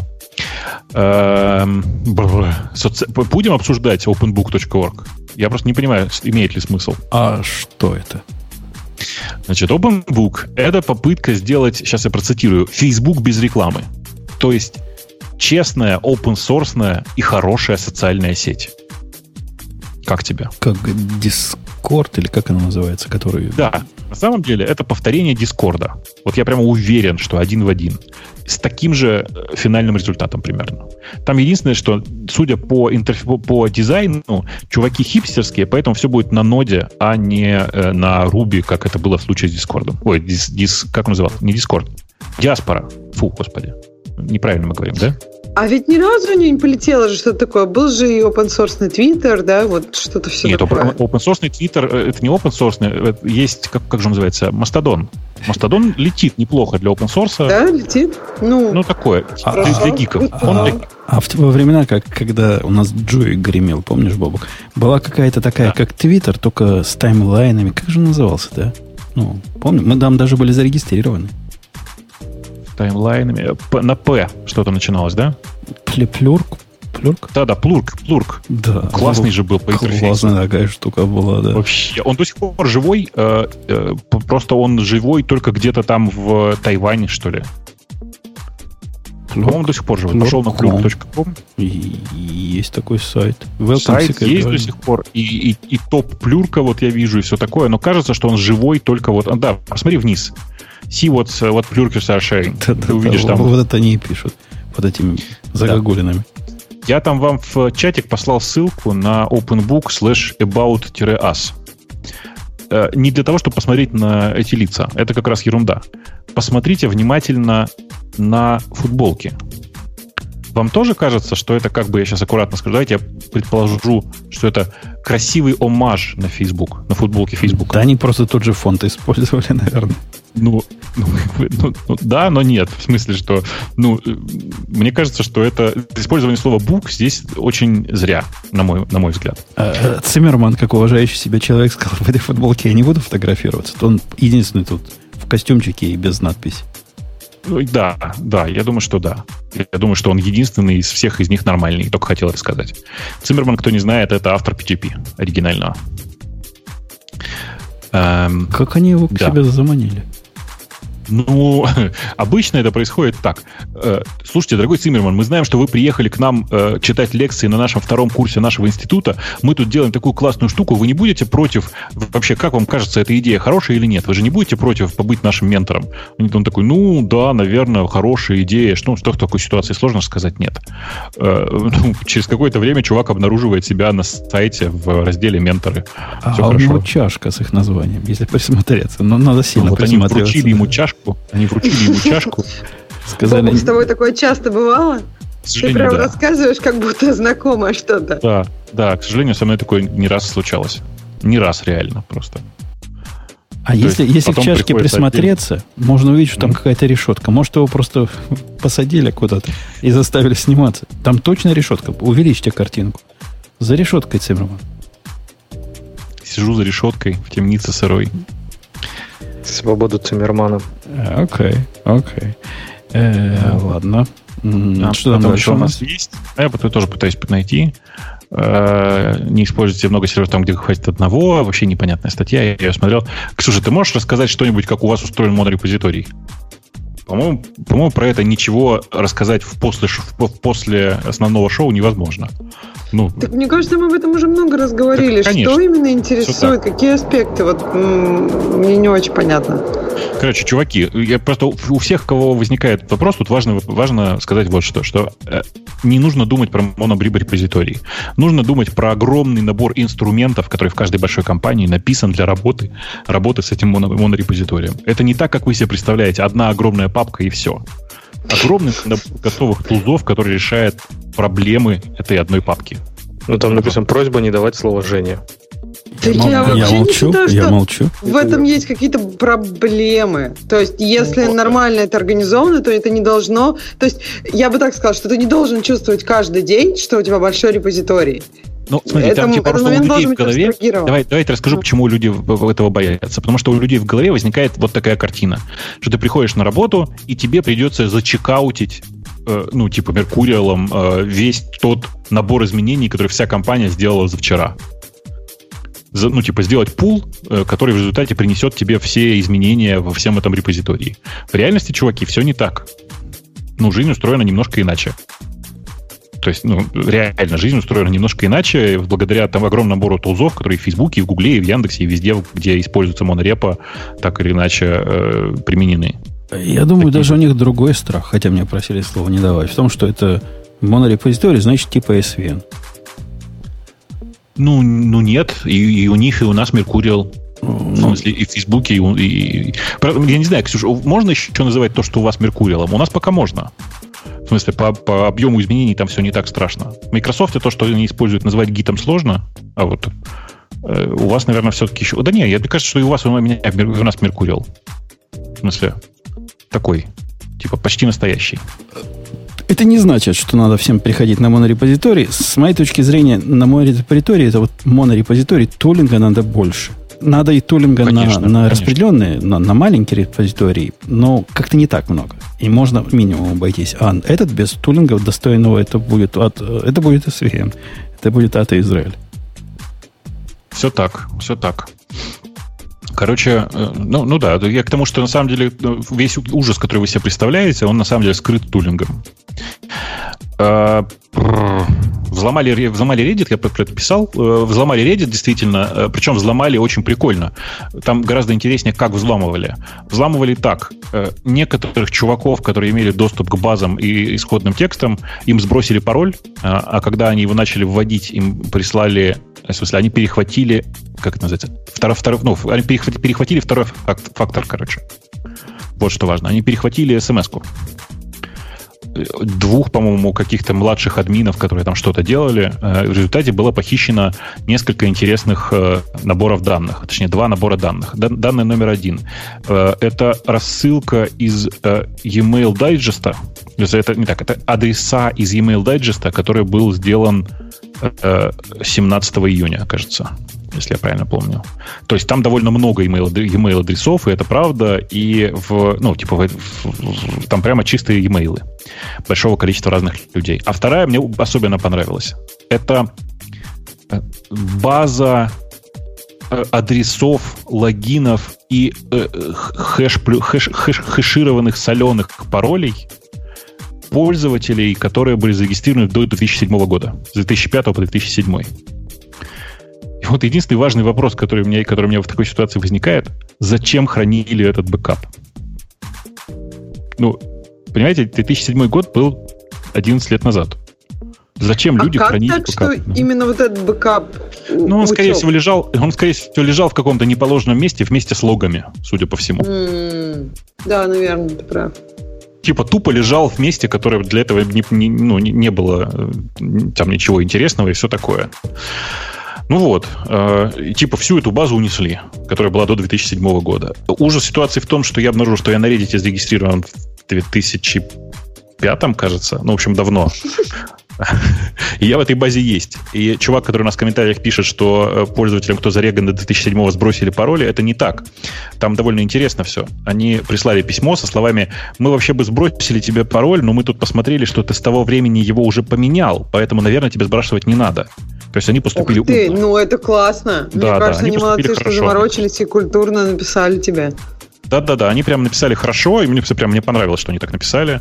Вот. э, И, и как бы это прям ну, добавило мне уважение к кредиту, при том, что я и так ребят, ребят довольно сильно уважаю. Я считаю, что они прям ну, большие молодцы. Очень много всего хорошо сделали. Хотя, конечно, это ну, пионерский форум. Это там. Нет, Да, ну, строго да, говоря, да, это там, а? был пионерский форум 11 лет назад. Сейчас они, Да, то есть, да. уже бэкапы в более защищенных местах хранят. Да, так и есть. Так и есть. Сейчас они все делают правильно, судя и, и даже видишь, у всех админов настроен 2FA, просто он не всегда помогает. На самом деле тут мораль очень простая, что не рассчитывайте на то, что смс никогда не может быть перехвачен. Все-таки смс в современном мире перехватывается довольно легко. Лет пять назад у нас был эксперт из ваших, помнишь, Бобук, из, из Яндекса. И мы тут с ним сошлись, по-моему, в один из редких случаев, когда я с гостем был полностью согласен о том, что смс как второй фактор это зло. Да, да, это был Володя Иванов, если я правильно помню, и Влад такой. И он вообще просто один из самых... Ну, давай по-другому скажу. Наверное, я знаю двух экспертов в области безопасности, и Володя, наверное, самый крутой из них. Прям второго зовут Арканоид, просто он, э, кроме того, что безопасностью занимался, прославился тем, что причастен к взлому Ситибанка в в стародавние года каким-то образом. Никто не знает, каким. Еще он с замечательным зонтиком всегда ходил. Или С ходит. Э, тростью или зонтиком. Да, да, да, да. да. Иногда с тростью. Когда в точно шляпе, что дождя не будет, и в шляпе. Он, кстати, до сих пор так ходит. У него офигенная жена, кстати. В смысле, я просто знаком с ним с- еще с другой стороны, потому что у него жена э, толчок. В смысле, как, как это, толкинист, в смысле. Эм, Ну вот. Короче, э, Арканоид, конечно, вообще классный чувак, но Володя Иванов, на мой взгляд, прям э, самый крутой чувак по безопасности. И Влад такой, и Влад. Эм, Да, надо, кстати, будет в след- в следующий раз как-то его позвать, если получится. Он вообще вроде бы морально готов, наверное, если что. Э, Microsoft обошел Amazon в облаке, пишут, но на самом деле это довольно желтая статья, и я предлагаю ее просто даже не обсуждать. Ну, типа, суть там такая. Microsoft обошел по доходам э, по облачным доходам обошел э, Amazon. Здесь не написано самого главного, что облачные доходы включают в себя подписку Office 365. Ну что, SAS, SAS, значит, значит, включаем. Так, Да-да-да, ну, в смысле, э, просто это э, аналитики, которые 360, конечно, смысле, меня там поправляют. 300 Office 365 он называется. В аналитики, которые писали эту статью, они просто увидели в двух разных статьях э, отчет по, по клауду. Решили, что ну тут клауд, и там клауд, что, почему бы нет? Эм, По этой причине э, яблокопроизводящая ф- фабрика, производящая яблоки Антоновка, вообще рядом даже не, не, не находится с компанией Apple. Это ваша 365 маркетологовая проникла совершенно неподобающие среды. Какие? Но вот мой последний пистолет, который я купил, называется P365. При этом у них А раньше почему? были P229, там это означало просто вот, ну, 229, тип пистолета, потом P320, такой другой тип. А это 365 с- именно с маркетовым смыслом. Ты его можешь А, носить ну. каждый день в году. Ну, э, я, кстати, хочу сказать, что я понимаю это твое, твое возмущение, но должен сказать, что я чуть ли не чуть ли не адепт офиса 365, в смысле, что я считаю, что это, наверное, лучшее, что за последние годы сделала Microsoft в области офиса, тупо потому, что это офисный пакет, который нормально работает во всех браузерах. Вот реально просто во всех браузерах нормально работает, прикиньте. Ну, в смысле, это удивительное дело.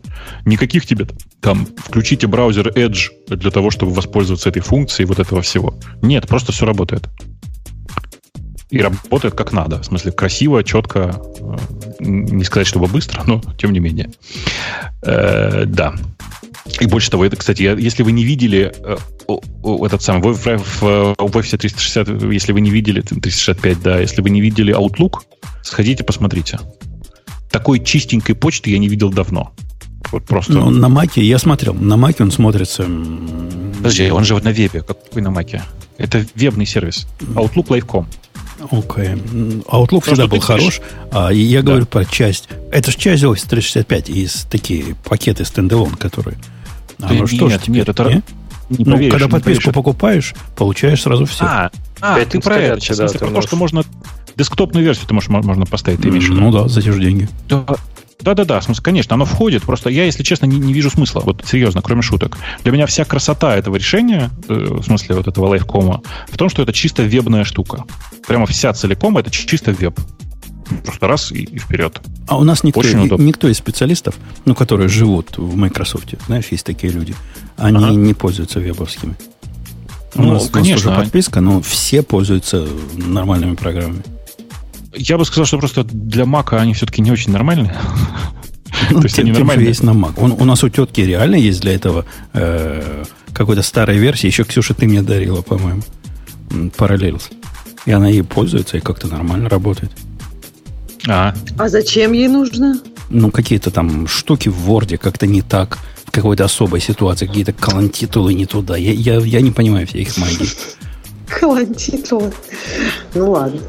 Не могу ничего добавить, или если речь о колонтитулах, я тут пас. А, а так, ты специалист по, по Pages или по Microsoft Word? На, на, Нет, ну в смысле, я имею в виду, что если бы это было какие-то, да, какие-то более широкие штуки, можно было сказать, вот, для Мака есть аналог, или, знаешь, как обычная песня. Ну, а тут уж не попрешь. Если какие-то детали, действительно, Mac под, в смысле, Word под Mac и Windows немножко по-разному работает. Э, это, кстати, битва, которую я официально проиграл. Я боролся с ней в течение последних четырех лет, чтобы она писала все спеки на Markdown и не идет. Вот просто не идет каменный цветок. Она умеет Markdown и пишет все равно спеки в доке. То есть в Microsoft Word. Вот не могу я победить. Я сдался уже все. Не могу. Все, не, не я, смогу. Я, замечала, мне кажется, Word очень аддиктив. То есть вот люди, которые к нему привыкли, они действительно, они могут иметь что-то другое, но им кажется, что в Варде намного вот удобнее, приятнее, сподручнее. И также как бы те, кто никогда вот так глубоко этот Word не осилил, они вообще не понимают, зачем этот Word нужен, и Markdown наше все. Интересно, да? Ну, я не потому, что Markdown наше все, а потому что я контекст переключать не хочу. Вот я тикет открыл, тут, тут у меня рядом в другом табике это, и в третьем табике то, и как-то сразу ссылаюсь прямо на, на, на тикеты и все дела. А, а единственное, на что она согласна, если, говорит, сделаешь мне экспорт, такой экспорт, который будет в Markdown экспортировать, тогда согласна. А так буду продолжать в Word писать. Конечно, в Word же красивше. И туда сразу картинку можно так драг-н-дроп, фига? Да-да, лого, лого компании, там такая шапка, каждая страница вот эти вот, снизу безумная вот это совершенно секретная надпись. В общем, всякие глупости эти. Я, кстати, а я тебе рекомендовал про, про Markdown, э, про Typera, нет? Mm, не помню. Typera.io. Через, типора, пишется через Y. Набираю. Тупора, ну, в смысле, TY porra.io. Как раз хотел порекомендовать, что тетя, тетке может да. дать хороший удобный инструмент какой-то, который пишет спеки. Э, ну, чтобы Markdown был не просто голый Markdown, а чтобы можно было видеть, как это будет выглядеть, например, как а. какой-нибудь типари как раз. Да, да везде, вот. везде превью есть. Она, она а в GitLab пишет. Не, не, там это не превью, не превью да. Жень. Посмотри внимательно. Отмотай чуть ниже, посмотри вживую. Это набор, это как бы визивик, но на самом деле нет. Ну, то есть ты в любой момент можешь сказать, типа, а как это на самом деле выглядит в сорцах, и увидеть, как это выглядит в сорцах. Но вообще-то они прямо очень хорошо поддерживают именно визивик Markdown. И, и прямо, если ты не видел, сходи посмотри. Я прямо на него перелез я уже всего. Я уже открыл. Ну, у меня такое работает в VS Code примерно. Но не так шикарно, но нажимаешь кнопочку, и сплит ну, экрана, и сразу там и там видно. Я, сплит экрана это не то же самое. Здесь просто ты реально можешь кинуть картинку в нужное место, прямо драг н дропом Ну, это круто. А, это круто. Я прям, его... это, это, типа, это программка или это нажимаешь сайтик? на тебе все Программка. Программка, Жень. Прям программка. для Мака, прям программка. Для Мака, для Мака, и я не знаю, для винды они выпустили или нет, была бета, А да, выпустили, я ткнул посмотреть. Прямо есть... Написано бета для Мака. И для Mac, она для всего бета, в смысле бета означает, что пока бесплатно. Ок, Потом ок. обещали какие-то деньги брать, но вроде бы несущественные. И я прям с удовольствием ей пользуюсь уже год, то оно прямо, ну, типа, лучшее, наверное, что сейчас есть для написания маркдауна. Круто. Прям Может, очень может, этим тетку переведу. Это будет э, богато. Ну, ты видишь, если что, да. Не зря потраченный Ты знаешь, где у нас... Да, да, где у нас копилка для донатов? Вот приносите туда деньги на э, то, чтобы девушка переехала на нормальный текстовый редактор.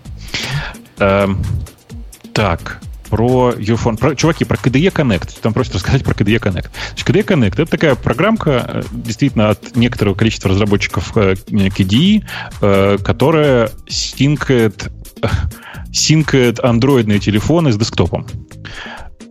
Э, Ничего хорошего я про нее рассказать не могу, потому что единственный тот, тот единственный момент, когда я хотел прове- проверить, у меня была, э, в смысле, у меня была только Windows в этот момент, и версия под Windows, которую я пробовал, не делала ничего. Ну, literally ничего. Вот, как бы совсем. Э, При этом я знаю, что оно такое, что такое оно есть. Оно позволяет там типа и файлики переслать, если надо, с э, телефона на компьютер и обратно, и все такое. Это не то же самое, что Earphone. Посмотрите внимательно, что умеет Earphone и что умеет KDE Connect. KDE Connect хорош. Это типа, ну, не то, что хорош, это единственное, кажется, нормальное решение для э, линуксового десктопа.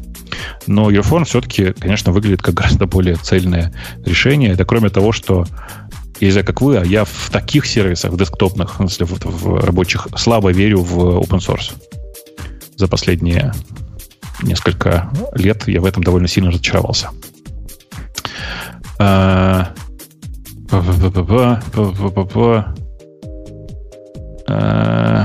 Там есть еще что-нибудь интересное, вы видите? Вроде ничего такого больше нету. Я, по крайней мере, не нашла. А, ну, э, это смешная новость. Э, Как-то нет же, нет же возможности не пнуть Google. Э, Причем не, ну, не пнуть в, в смешном смысле. Э, Чуваки, э, вы помните, да, как Google когда-то уходил из Китая? Я напомню, как это происходило. Они там стремительно теряли долю э, по сравнению с местными игроками, в первую очередь Baidu. Это было 8 да, лет назад, по-моему. Си- Там 9. Э, э, В какой-то момент они ее потеряли, по-моему, до 20-25%. И стремительно ушли из этой страны, реально хлопнув дверью, заявив, что э, они не готовы больше м, работать в стране, в которой такая жесткая цензура, что их постоянно просят все модерировать, и поэтому они уходят из этой страны, и все, она, она им не нужна. Э, так вот, э, Intercept и несколько других источников э, в конце концов нашли недавние свежие совершенно разговоры о том, что все хорошо, Google возвращается в Китай, он готов модерировать собственный поиск, в смысле удалять э, неугодные сайты. Э, и больше того, кроме этого поиска, будет сделано еще специальное новостное приложение, которое содержит в себе только ссылки на разрешенные сайты. То есть, ну, как бы переобулись за, за 8 лет. Прикольно, Нормально. прикольно этот самый ваш э, Markdown Writer. Я, я в него Тайпера? игрался, но он не умеет э, ошибки подсвечивать в тексте. То есть А, как-то он перерисовывает, видимо. Ну, он, если кликнуть правой клавишей на ошибочно введенное слово, то можно поменять. Я про Mac говорю. Интеграция со спеллером у него. Но так он их не подчеркивает. а нажми, а нажми команд двоеточие. Просто я, я не знаю, типа, оно у тебя работает или нет вообще. Команд двоеточие, знаешь, да? Ну Такое да, сочетание. оно покажет. Вызвать спотчек. Вызывается, да. А, а, в Вызывается. смысле, оно не подчеркивает, что Оно ли, не да? подчеркивает, да. А, Ну, Я видимо, из-за того, что он атрибуты текста сам рисует, я так понимаю. Ну, для того, чтобы Ну, всю эту красоту. атрибуты текста знаю все. Вот Ксю- Ксюша может посмеяться в этот момент. Эм, Так как я про атрибуты текста в- на macOS теперь знаю все, да, скорее всего, так и происходит. Окей. Он про- не просто перетирают атрибуты. Ладно, будем писать без А, ошибок. Кстати, самое важное сочетание клавиш, если ты будешь им реально пользоваться, самое важное сочетание клавиш это command backslash. Ну, в смысле, command э, такой, как это, слэш вправо. Command slash вправо. И что будет? Command slash влево. Да, ну, да. А, у тебя влево. Это, это не в да, это стороне. прямой слэш. Да, да, То, да. что Ты же в другой стране, да. Это п- переключиться в программистский режим, типа. Да, да, да. Это переключиться в программистский режим, как я люблю. Очень удобно. Ну, реально, прямо я фанат этого редактора. Source, source mode это называется. И Окей. обратно, этой же кнопкой. Окей. Прямо очень, очень рекомендую всем, если вы не, не прям Он пишете source код мод. Я, я правильно сказал, что это код. Ты зря меня обманываешь. Source Я не код мод. Это Ну, наверное, программист. да. В смысле, что я к тому, что это такой режим. Ис- такой, да. исходные коды видны. Да, да, да. Красота. Короче, очень рекомендую, она прям крутая. И вот версия для Windows, она, я просто ее пробовал два месяца назад, еще она была совсем сырая, но она уже была, наверное, лучшая, что есть для Windows тоже. А это мы сейчас обсуждаем версию для Mac, которая просто вообще rock solid, в смысле давно рабочая, отлично работает. М, По-моему, там больше ничего интересного нет. А, да, я просто забыл сказать, что, чуваки, я на самом деле Google совершенно не, не осуждаю, потому что, ну, если по-честному, я их хорошо понимаю, деньги в данном случае не пахнут, а рынки, э, рынок китайский огромный, и, ну, Google уже не та компания по размерам, которая может себе позволить моральные принципы. Вот и все. А с другой Такие стороны, ну, это ж не последний. Но денег не хватает. Хотя тоже триллионной компанией быть. Слушай, Китай это типа, что-то, ну давай посчитаем. Это, наверное, одна шестая от всего... Это как бы будущее. Это кроме того, мира, что... Да, да, она быстрее всего растет, Да. ты права. А, нет, как это что? Одна пятая? Одна четвертая. Короче, Китай огромная страна. Давай В по-другому общем, скажу. на Китай невозможно сейчас закрыть глаза Да. никому, поэтому, ну, если ты хочешь быть большой компанией. Да-да-да, все так. То есть моральные принципы по боку, если хочешь побольше денег. Слушай, ну, э, после того, как они перестали быть э, Don't Be Evil, э, не надо уже ожидать, что они не будут Evil, правда? Может, для того и ну, поменяли. Для того, чтобы в Китай выйти. Да Ну, ладно, кому? Перед этим решили. Ну, надо Google- многоходовочку. Google крутая компания, в которой, как я много раз уже говорил, маркетологи и юристы взяли верх над программистами. Но нужно не забывать, что программисты там правда крутые, и э, ну, технологии у них крутые, и сервисы они делают довольно круто иногда. И э, ничего удивительного, что они решили вернуться в Китай для того, чтобы и там тоже показать свое. Другое дело, что я думаю, что шансы у них очень не- невелики. Потому что единственный шанс в Китае и для них сейчас что-то сделать, для, для Гугла, это стремительно заливать все вокруг деньгами. Ну, типа, прийти и начать все парашютить, заливать все как ну, шланга. даже так иногда не работает. Конечно. Дело в том, что э, местные сильные, местные игроки китайские, они невероятно сильные. Ну, то есть мы как бы просто по привычке думаем, что в Китае там работают такие китайцы, как вот Женя говорит. Ну, часто так оно и есть, но нужно понимать, что их там миллион, миллионы. Это сейчас не преувеличение. Их там реально миллионы. В смысле, китайцев таких, как, как Женя описывает. Ничего удивительного, что они, миллион китайцев в состоянии даже рандомным тайпанием по клавиатуре написать второй Google. Или там третий, пятый. Ну, вы поняли, короче.